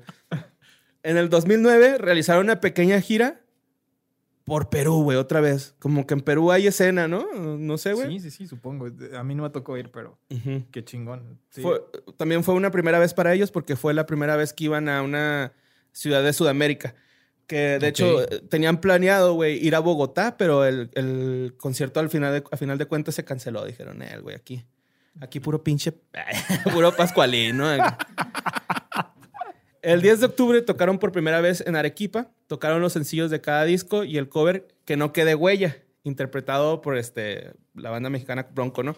Que no quede, güey. Y a pesar de que no, no eran tan conocidas, la gente coreó Soñaré y Que no quede huella y al día siguiente se presentaron en Lima. O sea, primero Arequipa y luego Lima, ¿no? Fue un Ok. concierto en Sudamérica. En el 2010 publican su nuevo sencillo, Cuenta hasta 10, creada para la obra de teatro No sé si cortarme las venas o dejármelas crecer. Sí. De hecho, también sale en el soundtrack de, de la película de. ¿Ah, sí? Sí. Y de hecho, esa, esa rola no es tanto de división, es más de Javier Blake como Ah, solista. ok. Bueno, este, habrá que decirle al señor Wikipedia que cómo está pendejo, que, que le cambie ahí, ¿no? El 22 de enero del 2011, División Minúscula anuncian su concierto, un concierto en Aguascalientes y la salida de su próximo álbum de estudio para este año. El 22 de agosto publican un video donde explicaban la forma que le darían a su nuevo disco, además de anunciar que el ex guitarrista Richie Pérez se reintegraba a la banda, pasando a, en vez de ser cuatro integrantes, a ser cinco, güey. O sea, como que le dijeron, eh, güey, pues si tocas chido, quédate, pero ahora ya guitarrista rítmico. Simón. Ahí se quedó el carnal del Richie. Eh, División Minúscula anunció en el Facebook el 4 de enero del 2012 que estaban trabajando nuevo material. El 11 de mayo, Javier Blake anunció por sus redes sociales que terminaron de grabar el álbum. Ya el 28 de noviembre del 2012, o sea, ah, ok, lo terminaron de grabar el el 28 de noviembre del 2012, perdón.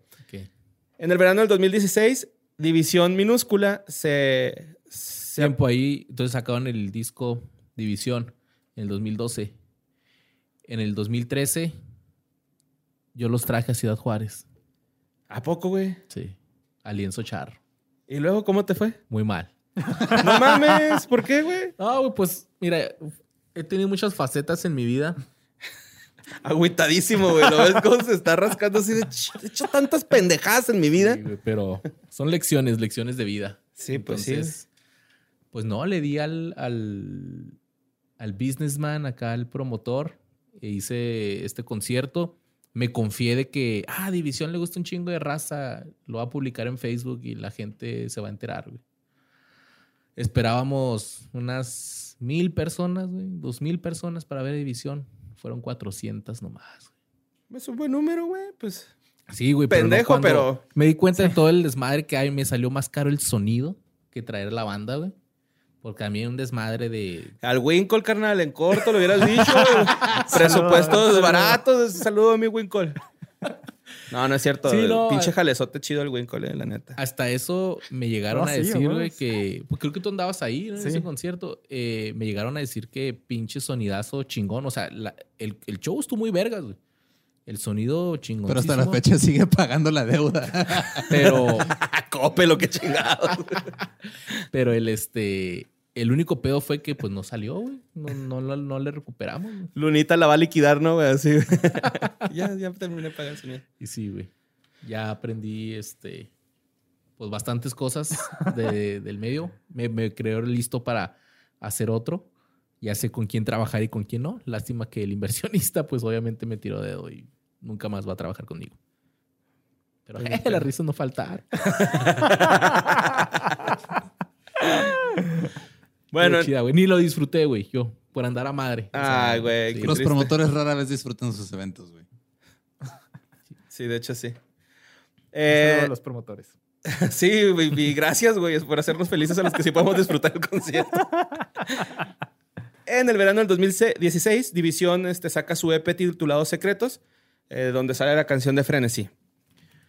Eh, y luego sacan Fronteras, que es el primer disco en vivo de División Minúscula. En este disco crearon nuevas versiones de sus canciones pasadas, con grandes éxitos y grandes recuerdos de esta banda de Matamoros, Tamaulipas. Sí, pues que hicieron una tipo versión unplug. Ajá, y, y tocaron como, como con varios compitas, ¿no? O sea, con varias este, personas que. Pues me imagino que los rodean a, a ellos, güey. Por ejemplo, estaba una chava que se llama Carla Sariñana, que más adelante traigo un dato de ahí, como ayudando en voces o algo así por el estilo, no sé. Sí, unos corillos ahí.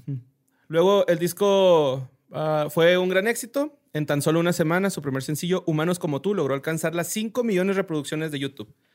Eh, División Minúscula, pues sigue activo. Se aventaron un show hace poquito que se llama Tu Show, Tu Setlist. Eh, un en vivo, bueno, fue un stream que la gente votó por las rolas que se tocarían. Y pues, Cursi 15 veces, güey, dale. que, que tal vez ni, ni fue votación, ¿no? Y nada más les hicieron sentir que habían votado. güey. ah, sí, sí, es que ganó esta. uh, que no toquemos cursi.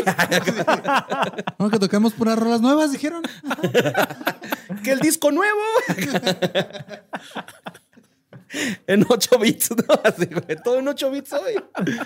Eh, también andan vendiendo merch, güey.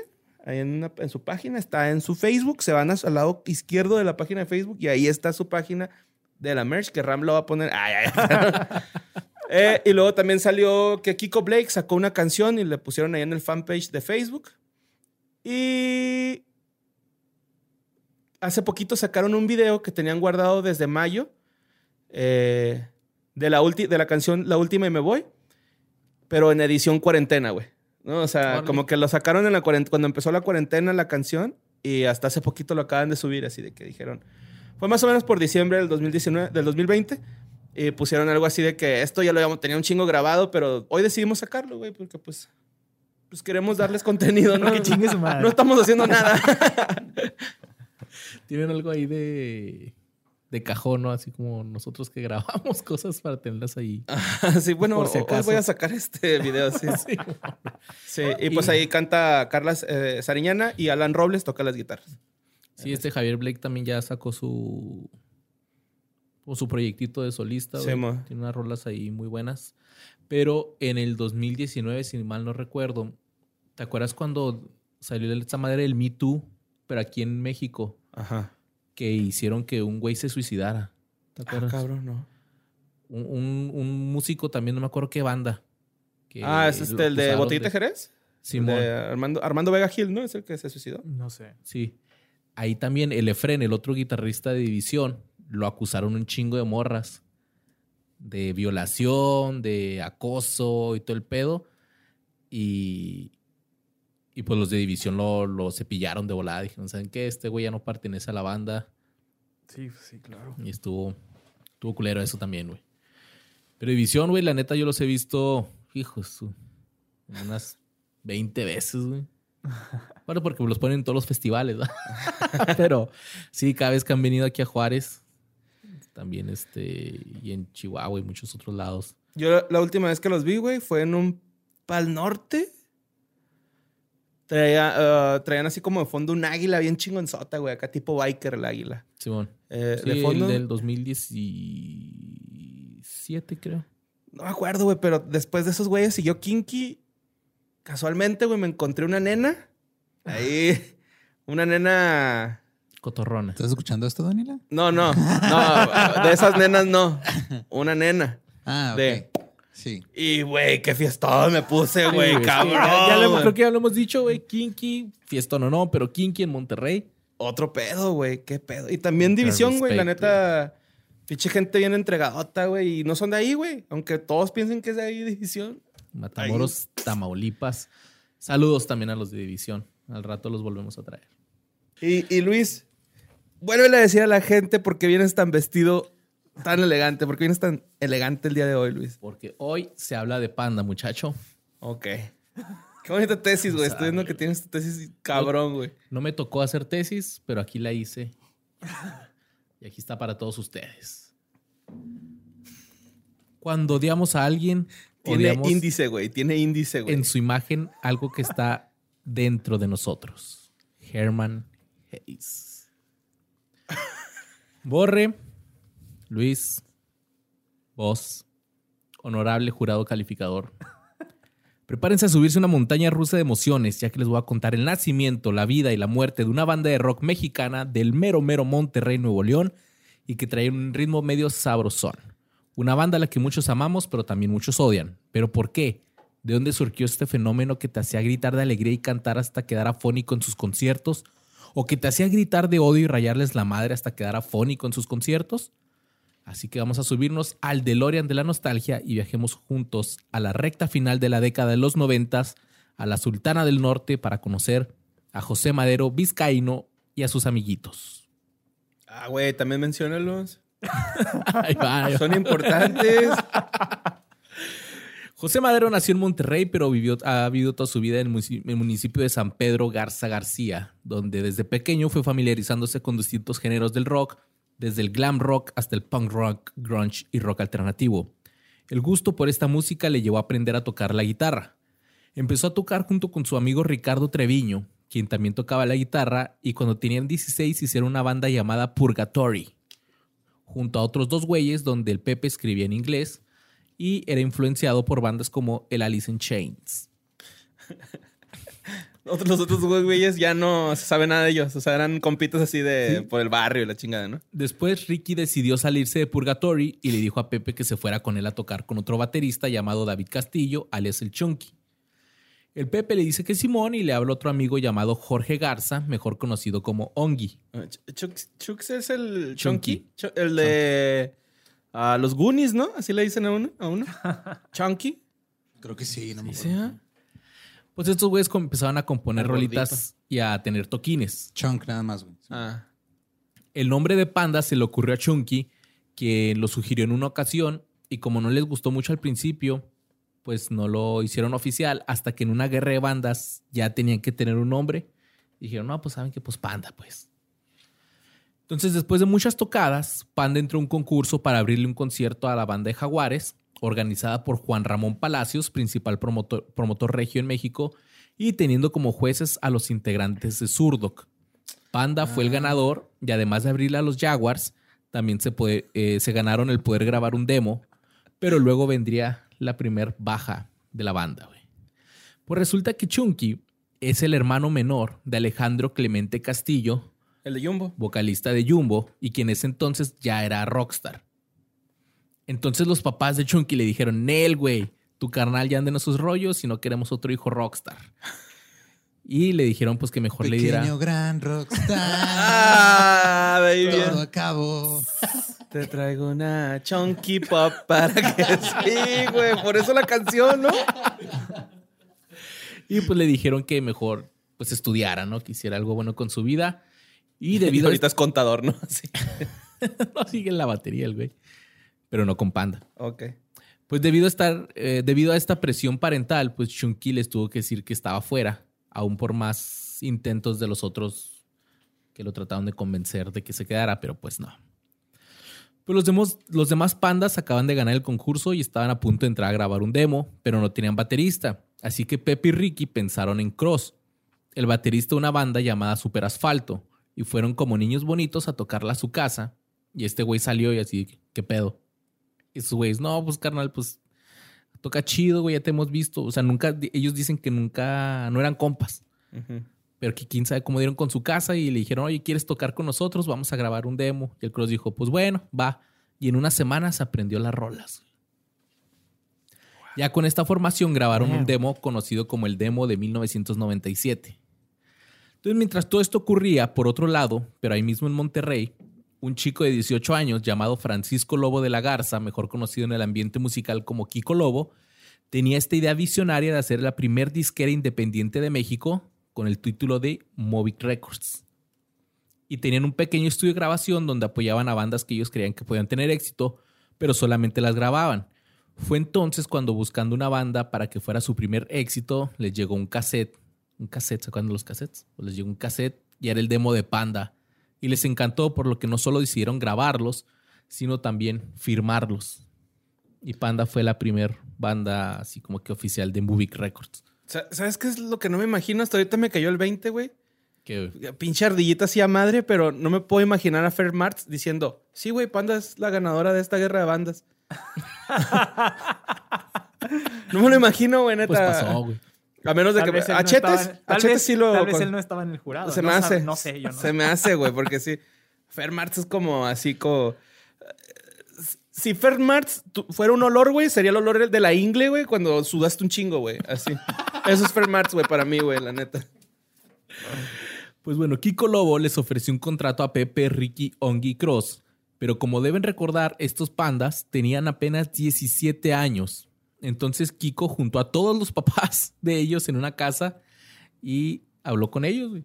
Un chavito de 18 años junto a los papás de estos güeyes y, eh, ¿saben qué? Pues este, les vamos a ofrecer un contrato discográfico, es esto, esto y lo otro.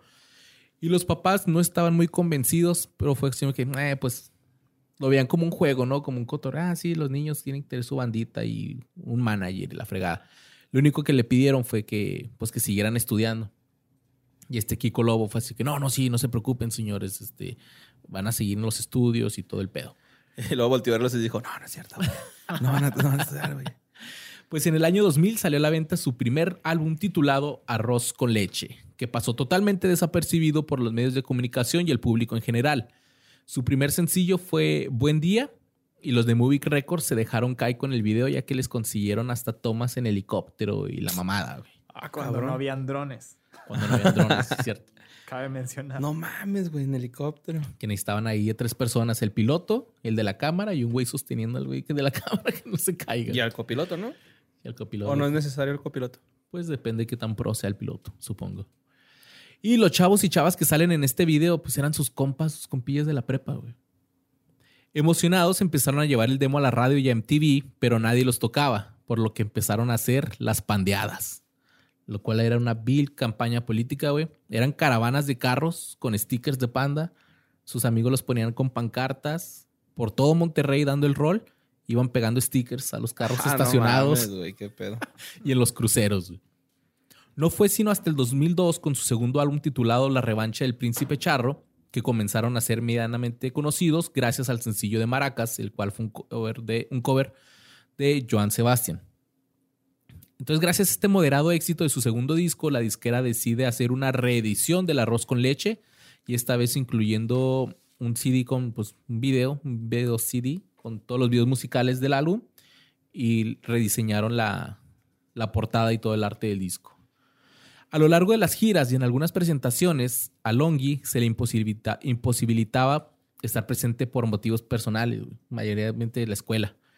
Con lo cual, un joven guitarrista, amigo y conocido de Cross, entró en su lugar para suplir el rol de guitarra líder momentáneamente mientras Ongi se encontraba ausente. Y este güey era Arturo Arredondo. Entonces, después de varias giras de presentación de su segundo álbum por México y Estados Unidos, la banda se tomó un descanso para componer su tercer disco. Fue entonces cuando Ongi decidió dejar el grupo definitivamente. Este güey les dijo, ¿saben qué? Pues es que, es que todos estos güeyes seguían en la escuela, Ujú. en sus trabajos y todo el rollo. Y, y Ongi fue así como que, "Ah, pues está chida, güey, pero pues ya, la neta, ya tengo que pensar algo de mi Sí, vida, güey. Tengo que hacer algo con mi chido, vida, güey. Porque sí, estos güey ya tenían video, tenían todo, Es pero que- seguían siendo, o sea, no, no ganaban Pues que dinero era y un paso todo. difícil de tomar, ¿no, güey? El, me dedico a la música o, o sigo con mi carrera, güey. Me imagino que para, para ti haber sido también difícil, ¿no, güey? Decir, es que sí me quiero dedicar de lleno a la música, güey. o- Pues sí, pero digo, cada quien tiene una historia bien diferente Ujú. en ese aspecto, pero sí, no sé, para mí la universidad, yo estaba estudiando comunicación y lo dejé a la mitad y, y decidí, ¡Eh! decidí entrarle de lleno a, a la música y todo eso fue tomando eh, eh, diferentes formas porque no nada más fue con Tolido, sino que empecé a trabajar, a, a producir otros proyectos, entonces todo se fue acomodando para mí, pero pues sí, sí es algo bien difícil, o sea, sí- ¿Tuviste, fue como una, un salto de fe o tú ya estabas seguro ya así, como que no, Simón, este, ya tengo algo seguro o si fue una, si me la voy a jugar, No, eso es lo que que- quiero hacer. Es que se fue dando muy naturalmente. O sea, que, que empezar a producir bandas se fue dando muy naturalmente. y Fue a a raíz de estar meticheando con los proyectos de mis amigos y que poco a poco ellos me empezaran a, a invitar a participar, a hacer el metiche. Entonces, eso fue escalando este, hasta llegar a, algo que fuera también una profesión. Entonces, eh, fue algo te digo, que se fue dando naturalmente, pero eh, eh, inicialmente, pues sí, sí es algo bien difícil y para las familias, pues también es algo que, que les da, que les causa mucho incertidumbre güey, y de, todo de todos tipos de miedo, ¿no? De que- qué va Sí. a pasar con el futuro de este cabrón. ¿De qué vas a comer? güey, es que está cabrón, güey. Estudia una ingeniería, mijo. Pues bueno, pues el Ongi les dijo, ¿saben qué? Él los guacho. Él los guacho. Y así es como Arturo Arredondo se convirtió en el nuevo miembro de Panda. Cabe destacar que durante este intervalo, eh, Pepe y Ricky trabajaron juntos en un, proyec- un proyecto llamado Magnolia y los No Me Olvides. Ok. Durante Oye, eh, hace poquito, güey, de... Es que ya desde que... ¿Qué fue de ellos, güey? El, el decir que te gusta Panda se hizo un chiste, güey. Me salen un chingo de cosas de Panda, güey, en YouTube, güey. Así como que escucha mi celular, güey. Ah, güey, vamos a poner... Y hace poquito vi una anécdota de un profe, güey, de Pepe Madero, güey, que... ¿Sí, Sí, lo has visto? sí, sí, sí. Sí, pues sí, la Luis. Sí, es lo Todo que sabe, güey. Te iba a decir, este, si quieres... Con... Ah, no, no, dale, durante dale. todo este tiempo los chavos siguieron estudiando y trabajando. Te iba a decir, si quieres déjame continuar. pendejo. No, no, no. Es que A apenas... ver, ¿si te callas, güey, o qué? No, Dime, a- güey. no, este es es tu momento, güey. Es que apenas te iba a dar el pie para que cuentes esa historia, güey. Porque Pepe se graduó del TEC de Monterrey en el 2003 eh, como licenciado en Derecho, güey. Ajá. Entonces, ahí mientras estaba en la, pre- en la uni, pues tuvo un profe que ahora contó una anécdota. No, no, cuéntala tú, güey. Es tu momento. tú, lo tienes, güey. Siento feo, No, no lo puse, güey. O sea, Ah, bueno, entonces, este güey estudia Derecho, según el profe, güey, porque él habló con Pepe Madero, ¿no? Así de que, "Eh, güey, pues es que la neta, ¿qué onda, güey? ¿Por qué no le echas ganas? Y que le dijo Pepe así de, güey, es que a mí no me gusta este pedo, a mí me gusta la música. que, que el profesor decía que, que era un alumno que eh, se reía y Ajá, eh, sí, acá el, el- el que no le daba importancia a la materia, ¿no? Y que el profe ardía por eso, güey. Que no mames, profes, no hagan eso, pues nada más ignórenlo, güey, ya. O, o hagan lo que hizo este profesor, ¿no? Que le dio la vuelta por algo así como que vamos a hablar, güey, vamos a ver qué pedo. Pero sí, no se lo tomen personal. Bueno, entonces, este. Resulta que el Pepe le dice eso, güey. No, es que yo quiero ser músico, güey. Yo no, yo estoy estudiando esto porque mi jefe me está pidiendo un papelito para dejarme hacer mi música, ¿no? Entonces él, él le decía que porque era puro leer y que a él le gustaba mucho leer, ¿no? Entonces, este, resulta que el profe le dice así de que, mira, güey, de trabajo final, te voy a poner, este, que hagas una canción y si la canción le gusta a los, al, pues aquí a, a los alumnos y a mí, pues te, te pasas. Pero si Pero no una- nos gusta, pues te reprobamos, ¿no? una canción sobre la clase. Ajá. Simón. Y que llegó este güey, montó un escenario, güey, puso una batería, sus guitarras y todo. Y que la canción estaba bien chingona, ¿no? Y dice el profe, es que yo, yo soy un gran profesor porque en vez de, reprobarlo, le dije que porque era así, lo, es una pinche a huevo, ¿no? Estoy No contando una historia de sabía, Pepe no Madero. sabía. Sí, güey, cuenta una historia de Pepe Madero, pero la voltea a él, ¿no? Porque yo, Simón. Sí, güey, la neta sí no me... Se me hizo chido, pero a la vez así como que, ah, güey, pues estás contando algo de Pepe, güey, ¿no? ¿Por qué te paras el, cuello? Que el maestro, el- ese profe lo, le empieza a contar, pero nunca dice el nombre del Pepe. Me dice, tengo un alumno que era así. Y entonces al final dice, y este güey, mi alumno, era José Madero. Era Barack Obama.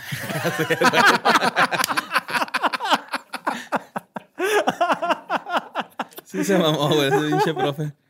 Está bien, profe. Está bien. Saludillo. Pues miren, tras la salida de Ongi, los demás empezaron a pensar sobre su futuro. Y al ver que no pintaba muy bien la banda, decidieron que grabarían un último álbum, el cual estuvo inspirado en la corriente emo de Estados Unidos y tal vez muy, muy, muy, muy inspirado en otras cosas. Pues en el 2005, la banda lanzó su tercer álbum, Para ti con desprecio, en el cual eh, pues le dieron como un giro completo a su estilo musical, abandonando el happy punk por lo que eran conocidos. Debido a este cambio eh, de este movimiento musical denominado emo, en la cual las letras son deprimentes y emocionales, pues el Para ti con desprecio empezó a comenzar a tener, bueno, comenzó a tener gran fama internacional y a hacerse cada vez más presente en canales eh, musicales como MTV Gele- y Telehit y los empezaron a conocer mucho más. Pero debido a este cambio tan brusco, también tuvieron ciertos detractores, ciertos fans no les gustó, así que, ah, será chévere, cambiaste, viejo. No mames, ¿por qué ya no tocas este? Ahora sí, como decía Luis, canciones de prepa, güey. ¿Por qué maduraste musicalmente, cabrón? Los fans, ¿no? Ay, güey.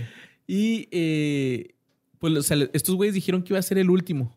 Así que saben que ya, che, Pepe todavía ¿Cuál- trabaja. cuál? El de- para ti con desprecio. Ajá. Iba a decir desprecio para ti. Para ti con desprecio. Pero les empezó a ir bien chido, güey. Hasta que en el 2005 la revista mexicana R&R publicó en uno de sus artículos que algunas de las canciones de Panda, principalmente de su álbum Para ti con desprecio, tenían cierta similitud con canciones de otros grupos de otros países, como eh, los Smashing Pumpkins, Sum 41, My Chemical Romance, Green Day, Fall Out Boy. Así como Blink-182, esa revista tenía una similitud con una revista de Estados Unidos. Hay una canción en específico que literal es la- un verso es la traducción de una rola de The Ataris, güey. y Así, Sí, y cabrón. o sea, porque es, o sea, la- casi la misma melodía y todo. Y dices, no, pues qué bueno que piensas igual que Chris Rowe, ¿no? Que qué bonito ¿Te, que. ¿te acuerdas de la de Me enamoré de una lesbiana? Simón. Ajá. Es el intro de Donkey Kong Country, güey. Real, güey. O sea, pon así las dos y es nada más pues a diferente eh, tempo, tiempo. Sí, güey. A diferente y, y ya. Eh, y de ese disco sí es cierto que es una morrita del Pepe, güey. la- No. la- ah, ok. No, no, Porque es que salió un mame hace poquito de eso Sí, de que, que era ¿por qué la hizo ex, eso? que la chingada. No, no. Este, ¿qué te iba a decir? Ah, no, no me acuerdo de la rola de Ataris, pero sí hay una, la de Miedo a las Alturas. Es una, pues sí, una copia casi literal de una de Juan Gabriel. No, de Fall Out Boy, que dice, This is not a scene. Es que también eso It's empezaron a agarrar los de Panda. race. Este, de ponerle así esos nombres súper larguísimos Ah. a, las, a las canciones que venía haciendo ya Fall Out Boy antes también y otras bandas. A mí se me hace que Fall Out Boy se la copió a Panda, güey. Es probable. La de miedo a, las, miedo a las alturas es la que más, más, más así es. O sea, comparas las letras y dices, sí, güey, no mames. Pero también la, el, el intro, el riff de guitarra de la de Mi Huracán lleva tu nombre, Ajá. también es idéntico a otra canción. No, no la letra, sino la música nada más. güey. Eh, y también en el 2007 se corrió un fuerte rumor acerca de que Green Day los había demandado por supuesto plagio por las canciones de Dry Eyes y At the Library. Que no me acuerdo, la de miércoles de Panda, que esta es del, de la revancha del Príncipe Charro, fíjate, es el, el mismo. No me acuerdo si la de Dry Eyes o la de the Library, pero sí, es igualito el, el coro todo. Según esto, tuvieron que pagar una multa de 944 mil dólares. Sin embargo, esto fue desmentido varias veces por Pepe Madero, quien en una entrevista, pues él dice que si esto hubiera sido cierto, pues la banda se hubiera deshecho, ¿no? O Sí, sea, no mames, no tenemos esa lana, la neta. Luego de este escándalo, la banda se le ha mencionado este tema en varias ocasiones cuando son entrevistados. En febrero del 2006, en el programa Versus de Telehit, al momento de realizar una pregunta acerca de los plagios a Cross, el baterista de la banda, él dijo, pero no robamos, es coincidencia, no sé, es que adrede no se hizo, no se hizo con ninguna mala intención. Pero el PRI robó más. Dice, igual y no sé, y el subconsciente te traiciona. Eh, ya en entrevistas posteriores, los otros miembros, lo que es Ricky, Arturo y ellos, ellos dicen que pues ellos no sabían, o sea, no, nunca habían escuchado las otras canciones. Entonces sí fue así como que no culpan a alguien en específico, pero tampoco lo, ¿Lo desmienten? lo desmienten. O sea, ellos dicen, pues es que no, no teníamos idea. ¿A quién le crees? ¿A quién le crees, Luis? Sí, vamos a ponerte en una Sí, encrucijada, Luis. Sí, güey. ¿Tú qué opinas? No, pues, puro, puro coto, este, güey. digo, de todo, No tienes que contestar. si ellos, no quieres. ellos sabían lo que hacían, o sea, digo, aunque, aunque nosotros seamos colegas, ah, un saludote a ellos, siempre nos apoyaron bien cabrón. Eh, pero pues sí, o sea, nosotros estábamos solucionando nuestros propios problemas ah, y pues nosotros sabíamos de esa situación, pero pues no, no éramos, no estaba en nosotros andar solucionando ese tipo de- o, o Sí, comentando ese tipo de cosas. Sí, pues sí. Y más que nada, Ahí le editamos, ¿no? Para que diga que algo feo Luis acá. que chingan a su madre los de... Con, con fragmentos así de canciones de Tolidos, güey. todos los de Pan siempre se han portado bien culos con nosotros. El reloj atrás, así con diferentes horas. No, pero yo como lo veo, o sea, ya cuando supe que estos güeyes lo vieron como un último disco, a lo mejor decimos, ah, pues va, me gusta. O sea, Pepe en muchas ocasiones dijo, pues, eh, que es inspiración. O no, pues me inspiró y pues, pues bueno, pues, este, ¿quiénes somos nosotros para juzgar? bueno, hacerse público los supuestos plagios que tuvo la banda, eh, mucha gente le empezó a ganar más repudio. Y aún con este escándalo, citan el quirófano cuando no es como debiera ser y disculpa los malos pensamientos. Bueno, en sí el disco en general fue un pinche exitazo, cabroncísimo. Empezaron a ponerlos en radio, eh, empezaron a ponerlos en MTV, se fueron de gira por todo México, Estados Unidos, Latinoamérica y se convirtieron en un boom. Cuando terminó la gira, los Panda dijeron, vamos a darle esto ahora sí en serio. Entonces ya todos los demás dejaron sus trabajos. Eh, creo que algunos dejaron la escuela Órale. y ahora sí a darle duro. Yo vi una comparación bien chida una vez, güey, de Panda, que decían que Panda era la América de las bandas, güey. O lo amabas o lo odiabas, ¿no? Así de... Pues sí, en teoría sí. Como que la pinche gente no puede decir, ah, pues sí, güey, es Panda, y ya. Tienen que tener como- ahí un odio. Ah, está bien culero, güey, ¿para qué no escu-?" Sí, güey, así se convirtieron. Y entraron a- al estudio a grabar su cuarto disco, el cual para mí es de respetarse totalmente, porque en casi menos de un año sacaron un nuevo disco que en la opinión de muchos fans es el mejor y el favorito. Y es El Amantes Una Mentes. Y Panda tuvo mucho cuidado en la creación de las rolas. Ellos dicen que, pues así, rola que sacaban y, a ver, no se parece a ninguna otra. Así de que no les vaya a pasar lo mismo, güey. Yo pensé que habían grabado otra vez La venganza del príncipe charro, güey. Eh, ya con el crecimiento de popularidad en MTV, pues sus integrantes ya este, prefirieron como que ya darle la vuelta a ese pedo. O sea, ya cuando les preguntaran así, que ya, pues ya pasó, güey. Y Ricardo Treviño, bajista de la banda, señaló, hay gente que dice amas u odias a Panda, güey. Mira, ves, el América. Odíame más. Óyeme más. Pues a pesar de toda la controversia, meses después, ese mismo año, fueron nominados a las lenguas del MTV Video Music Awards Latinoamérica en la categoría de Mejor Artista Independiente, donde ganaron. Más tarde, a principios del 2006, el grupo grabó el tema No te deseo el mal, pero tampoco te deseo el bien, el cual fue realizado para la banda sonora de una película llamada Un Mundo Maravilloso. Aunque al final, por motivos no aclarados, pues la canción no apareció en la película. El 2 de octubre del 2006, a un año del lanzamiento de Para ti con desprecio, salió El Amantes una Mentes, que proviene, ¿2006? Que proviene del latín, que significa Los amantes son dementes.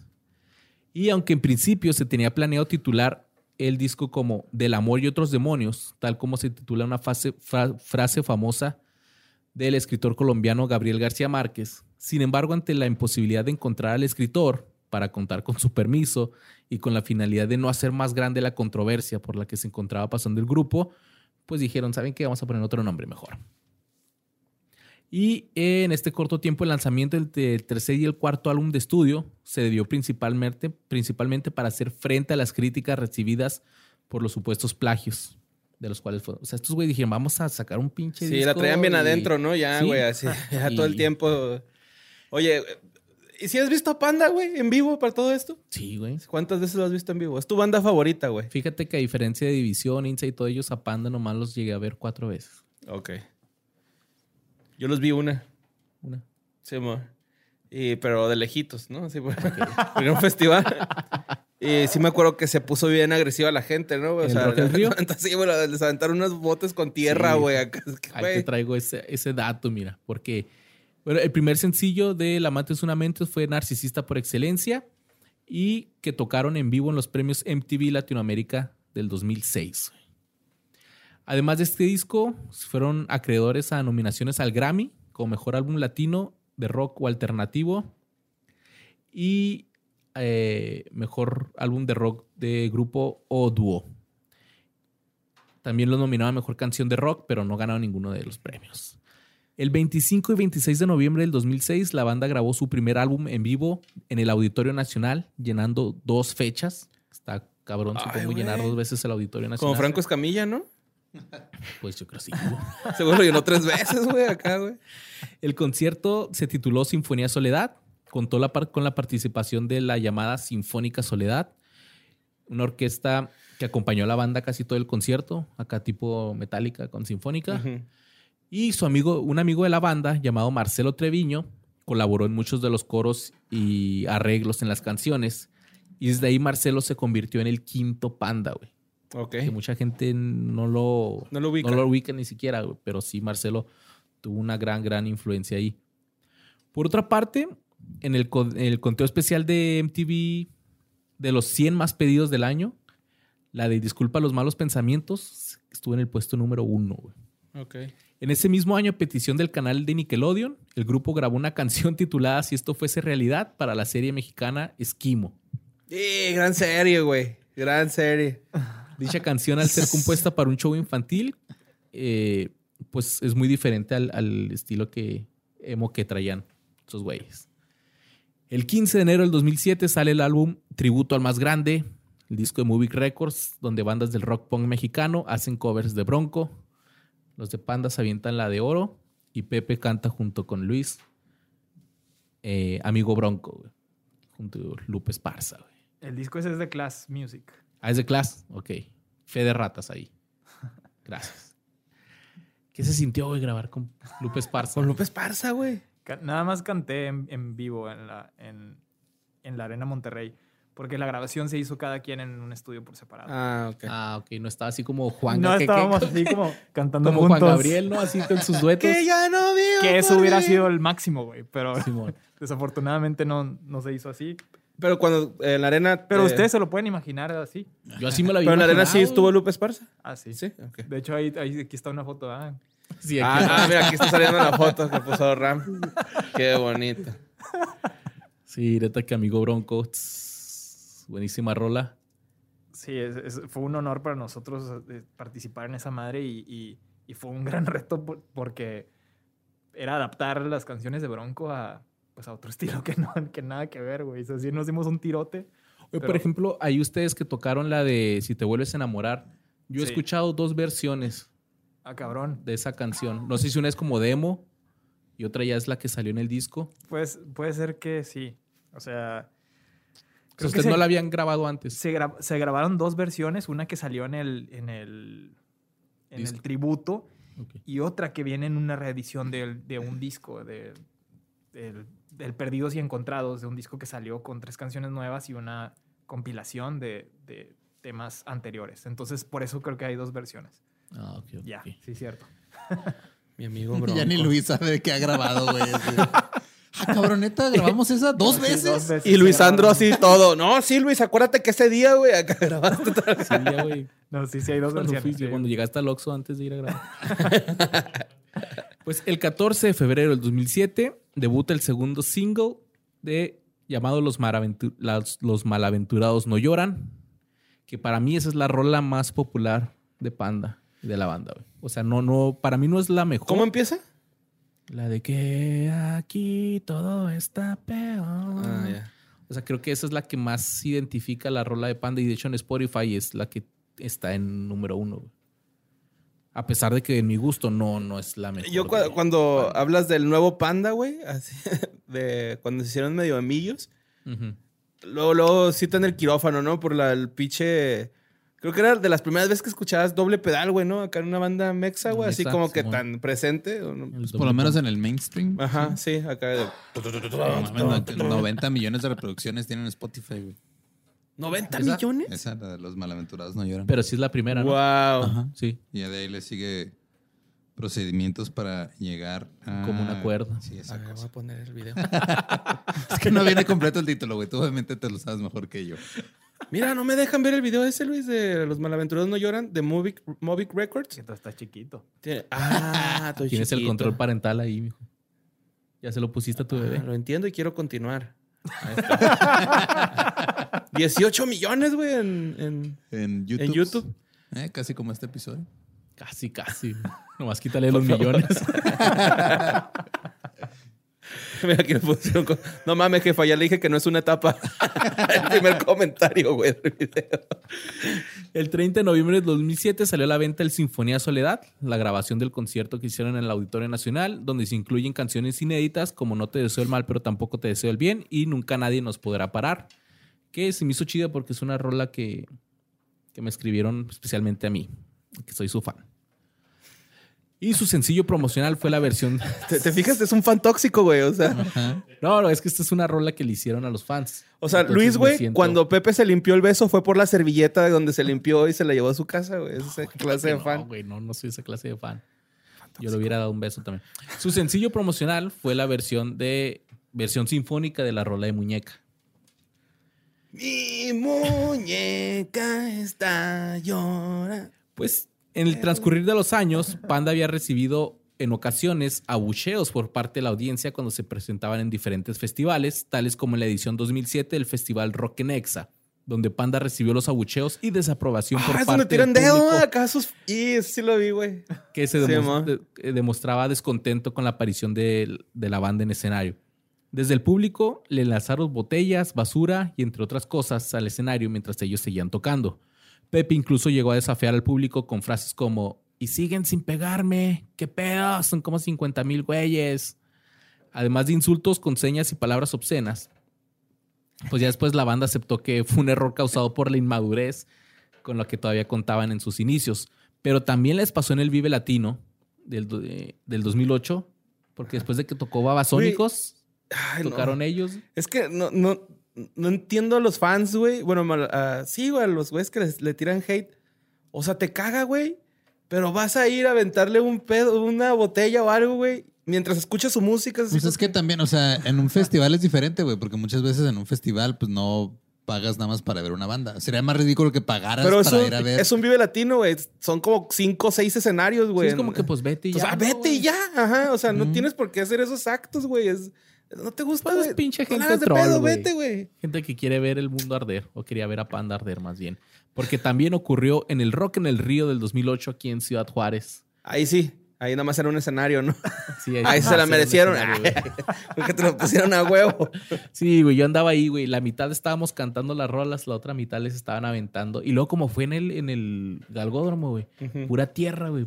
Pues, y luego había botellitas de agua, pues la gente llenando, güey, las botellas de, De, de de tierra. y aventándole. Mis respetos, estos güeyes nunca dejaron de tocar, güey. Ah. ¿Cómo no? Hubo un momento en el que pararon un poquito y le tiraron dedo a todos los, a, a todo el público. Ah, pero el Pepe nomás, güey. o sea, lo- de hecho, les aventaron al, al Ricky, al bajista, le cayó aquí así como. Semen. tocando. no sé. No creo que llegara tanto. No, era como una bolsa de sándwich o algo así. Y se le quedó atorada aquí mientras él tocaba, güey. Y, y los güeyes. Ah, capaz era un tocando- toquecillo, ah, güey. ¡Oh, preste!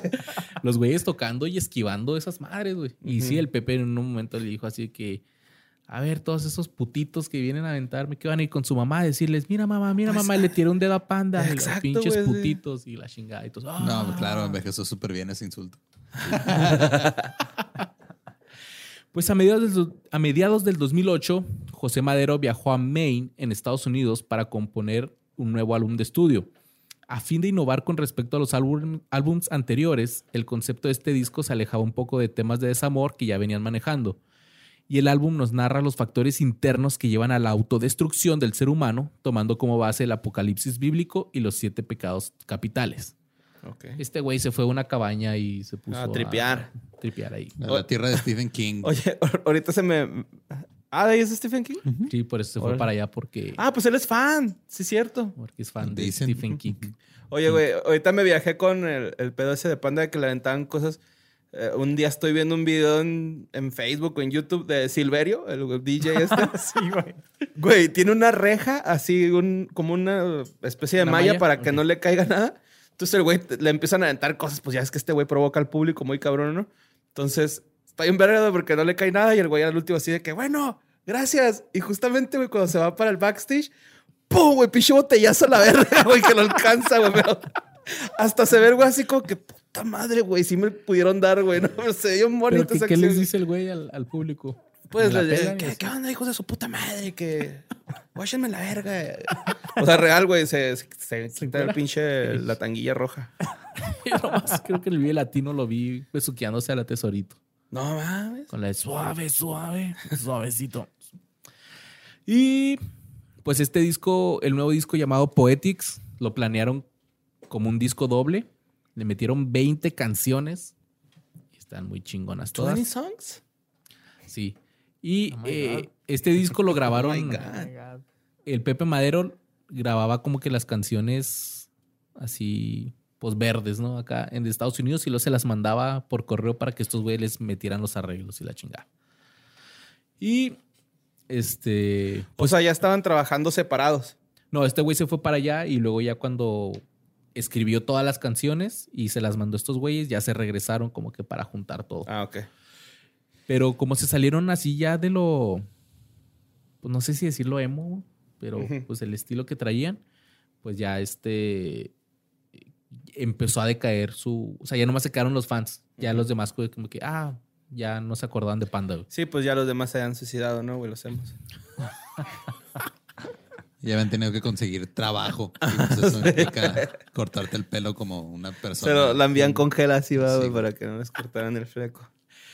Pues hablando de esa raza, en el 2010 colaboraron para un tributo al grupo mexicano Caifanes con el cover La célula que explota.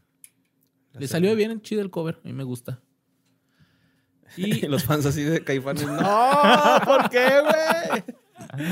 A finales del 2010, la banda tenía planes para lanzar un cuarto sencillo de su disco Poetics, pero eh, prefirieron aceptar la oferta de MTV que les dijo que grabaran su unplug.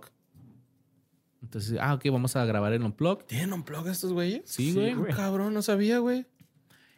Y es así como sale a, la luz a finales de- del año 2010, el Panda MTV Unplugged, donde contaron con la colaboración de Denis Guerrero, vocalista de Velanova, con el, la canción Sistema Sanguíneo Fallido. Que algo que yo aprendí que están diciendo estos güeyes que cuando MTV te pide cualquier banda que hace un unplug, tiene que aventarse un cover y tiene que hacer una colaboración.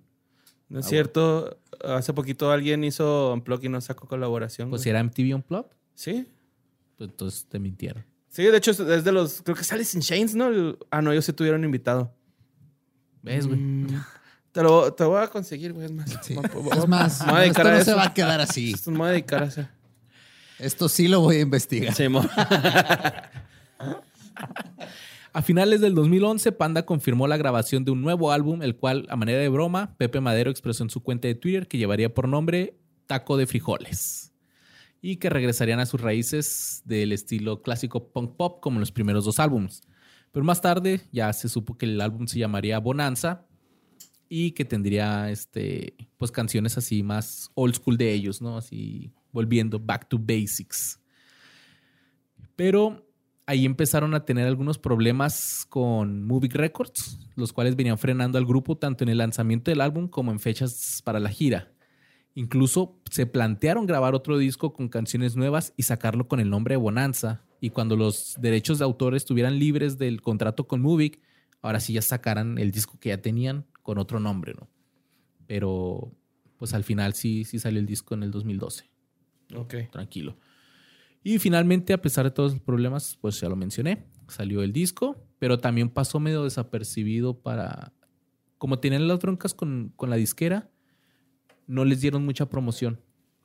Entonces también fue un disco que solo los fans, fans, eh, digamos, escucharon. Que eso también empieza a pasar con las disqueras grandes o con algunas disqueras como que cuando ya dicen, pues ya no es tanto negocio, vamos a sacarlo nomás para que se acabe el contrato que tenemos y luego ya los dejamos ir, ¿no? Que es triste, pero Pero, pues, pasa un chingo. No sé si haya sido el caso ahí, pero qué culero. Está bien, a diferencia que en el fútbol, así que, ¿sabes qué? Tienes contrato, pero pues te vas en la fecha 2 del torneo. Cuando corren a, los directores técnicos. Finalmente, eh, al salir la- eh, este álbum, pues muchos fans coincidieron que, pues que no era lo que les habían prometido. De así como que este estilo del, del viejo Panda. Pero este disco fue, este, sí, este disco fue disco de oro a las pocas semanas y también se anunció la salida de Marcelo Treviño, el tecladista del Quinto Panda, porque ya él dijo, ya quiero seguir con, con mis proyectos personales. A un año del lanzamiento de Bonanza, el grupo anunciaba que entraría a grabar el que sería su séptimo disco de estudio y la razón por la que fue por tan corto tiempo fue porque ahora ya habían firmado con Universal Music. Y el disco se iba a llamar Sangre Fría. Fue lanzado en el 2013 y tuvo una campaña de promoción con Pepsi. Y así fue como volvió a levantar Panda. Fue como que, ah, otra vez la gente está escuchando Panda. Gracias a Pepsi. Total que, eh, pues tuvo varios sencillos. El de Salud desde Turquía, Enfermedad en Casa, Usted. Y gracias a esto y a la promoción con Pepsi, pues se recuperó la popularidad que venían perdiendo en los últimos años. En el 2014, José Madero publica su primer libro autobi- autobiográfico llamado Pensándolo bien, pensé mal. Y donde cuenta, pues ahí cosas de secretitos de la banda y la chingada. Durante más de un año la banda estuvo promocionando el disco con su gira de Sangre Fría, Sangre Fría que terminó el 28 de marzo del 2015. La banda entonces realizó otra gira llamado Panda Tour, que sería una gira para conmemorar los 15 años del lanzamiento del Arroz con Leche, su primer disco. Y por más de un año anduvieron de gira por todo el continente, pasando por Ciudad Juárez, donde tocaron con Toledo. Ajá, ¿sí? Sí. Luis, no me acuerdo, güey. ¿No traes nuestro setlist de pura casualidad ahí? Sí, güey, ese fue, a ese, a ese concierto fui casi tres horas. Le abrieron los, los tolidos. Ahí Pepe se subió a cantar una canción con ustedes, ¿no? También. Es Ah, que no me no se acuerdo. porque- No, no, no, no. Lo que pasa es de que fueron un chingo de conciertos, güey. O sea, fueron- no nomás fue en Juárez. O sea, me refiero a que... ¿A ustedes Ah, o sea, anduvieron? anduvieron girando con ellos. Pero no en esa gira. no en esa gira. Me refiero que fueron un chingo de, de- de shows donde pasaron un- muchísimas cosas, güey. Pues el último aquí en el centro de convenciones del Cuatro Siglos, güey. Sí, sí, sí, sí. Ok. O sea, Sí, sí estuve, sí estuve ahí. Pinche Luis, ¿cuántos escenarios no has tocado, cabrón? Sí, güey. pues, Y yo te siento tan normal, güey. y Eres acá todo un pinche rockstar, güey, Simón. Este. dices, esa fue la última gira entonces. Sí, antes de que. O sea, ahí todavía era gira de 15 años. Ahí todavía no nos decían que se iban a separar. Ya, porque el, el último show que tocamos juntos fue el último. El último de ellos. Ah, Ah, ¿Tú chido. estuviste ahí en el, el Arena México? Sí. sí, sí. Oh, Tocamos juntos ese qué show. vergas. ¿Y ese, ese fue como un, un, este, deal de compas, güey? ¿O...? Pues lo que, o sea, está, es- supongo que sí, y aparte con la disquera, con el management, teníamos el mismo management de nuevo, nosotros nos Ah, salimos un tiempo, güey, regresamos a ese mismo management, ellos se salieron un tiempo cuando la gira de Pepsi, de lo de, de lo de la promoción, este, y, y te digo, co- coincidió, güey, coincidió que, que, pues, que tuviéramos esta amistad y aparte la cercanía durante todos estos años, güey. Entonces, pues, Chido, güey. Qué chido. por eso fue la, por eso fue la invitación. Pero, pero lo, lo del show de aquí Juárez no, no me acuerdo bien, pero Oye, y, y, y la neta, güey, pinche Pepe, ¿qué pedo, güey? Es una maquinita de sacar música, güey, ¿no? O sea, Sí, güey, te vamos a hablar de eso. Bien, cabrón. real. Ahorita que decías tú, Luis, de Luis Cortés. Es que sí, tengo dos Luises. Pero ahorita que decías tú de que, pues está chido que de repente las bandas, bueno, más bien que no está chido que de repente las bandas cambien de vocalista y no se les dé el, el mismo, eh, como, seguimiento por parte de los fans o que les moleste que sea otro vocalista. Pero es cierto, o sea, este güey está contando su vida en canciones, güey. ¿No? O sea, lo que ha estado viviendo todo y robándose los tres versillos, la neta, la neta. Es que vivió lo mismo del otro güey, por eso. sí, pero no mames. Se identificó, dijo, huevo, güey, es como si yo lo hubiera escrito. Presta. Es como robarte un meme, ¿no? En el stand-up, güey. Pues miren, andaban en su gira de 15 años, pero por medio de un comunicado y una rueda de prensa, el 10 de diciembre del 2015, el grupo anunciaba un descanso indefinido para tomarse un par de años sabáticos. En esta conferencia de prensa, mientras Pepe leía el comunicado, Arturo, Ricky y especialmente Cross se veían molestos y como que en total desacuerdo de lo que Pepe estaba diciendo. Aún así, afirmaron que todos estaban de acuerdo con este break, por lo que siguieron su gira. Ahora era la gira de despedida, se llamaba Hasta el Final, donde fueron por Sudamérica, varias partes de México, y sus últimos shows fueron el 26 de febrero en el Parque Fundidora de Monterrey y el último en la Arena Ciudad de México el 28 de febrero del mismo año. Todos ellos bajo el nombre Hasta el Final, los cuales estos dos últimos se grabaron para DVD. La noche del último concierto fue muy emotiva, casi cuatro horas de show y al final los fans de Panda escuchaban a Pepe Madero despedirse con las siguientes palabras. Gracias. Total. ¡Ah, la verga! Copiándole al Cerati también la despedida, ¿no? Dijo, muchas gracias por estos años de apoyo y amor. Somos Panda y pase lo que pase, no nos olviden. Pero ¿qué pasó después de este último concierto de Panda el 28 de febrero del 2016? Son otras cinco hojas, güey, de qué pasó después, güey. Estoy viendo aquí, güey. Pues justo minutos después de que terminaba el concierto de despedida de Panda, José Madero lanzó a través de las plataformas de YouTube y Spotify la canción Lunes 28, una primera probadita de lo que sería su primer disco como solista, Carmesí. Según lo han dicho en unas entrevistas, ninguno de los otros tres integrantes sabía qué pedo hasta que vieron el video en YouTube, güey. O sea, que estaban ahí en el after y... Pues yo creo les cayó. Y al día siguiente, eh, ¿qué, güey? ¿Qué pedo con esto? cuando estaba ah, eh, este lo vi en como un hilo de Twitter y uno de los comentarios decía yo yo fui al concierto en la arena Ciudad de México de la despedida de Panda con mis amigos saliendo dice que iban en, en el metro y que uno dice no mamen Pepe Madero sacó rola nueva así como que Solo. solo ¿Qué pasó después? Lo averiguaremos la No próxima sé, semana. ¿Qué pasó en el camerino? Dinos, Luis. Sí, güey, cuéntanos, la neta, güey. De perdida acá, ¿cómo estuvo el after, güey. ¿Estuvo chido? Estuvo I guess. emotivo, ¿no? Supongo. Yo ni me acuerdo de eso. Ah, estuvo en verga. Estuvo bien verga. sí. ¿Y qué pasó después con Panda y los demás integrantes? Lo sabremos la próxima semana. La segunda ¿Es parte. neta, Luis? ¿Vas a usar el episodio de aniversario prácticamente para hablar de. ¡Fuck yeah! Somos que fue de ellos. Los amamos. Yo voy a sacar, después de ese capítulo, un episodio de que fue de ellos solo, güey. anunciando mi retiro del podcast. si eso pasa, güey.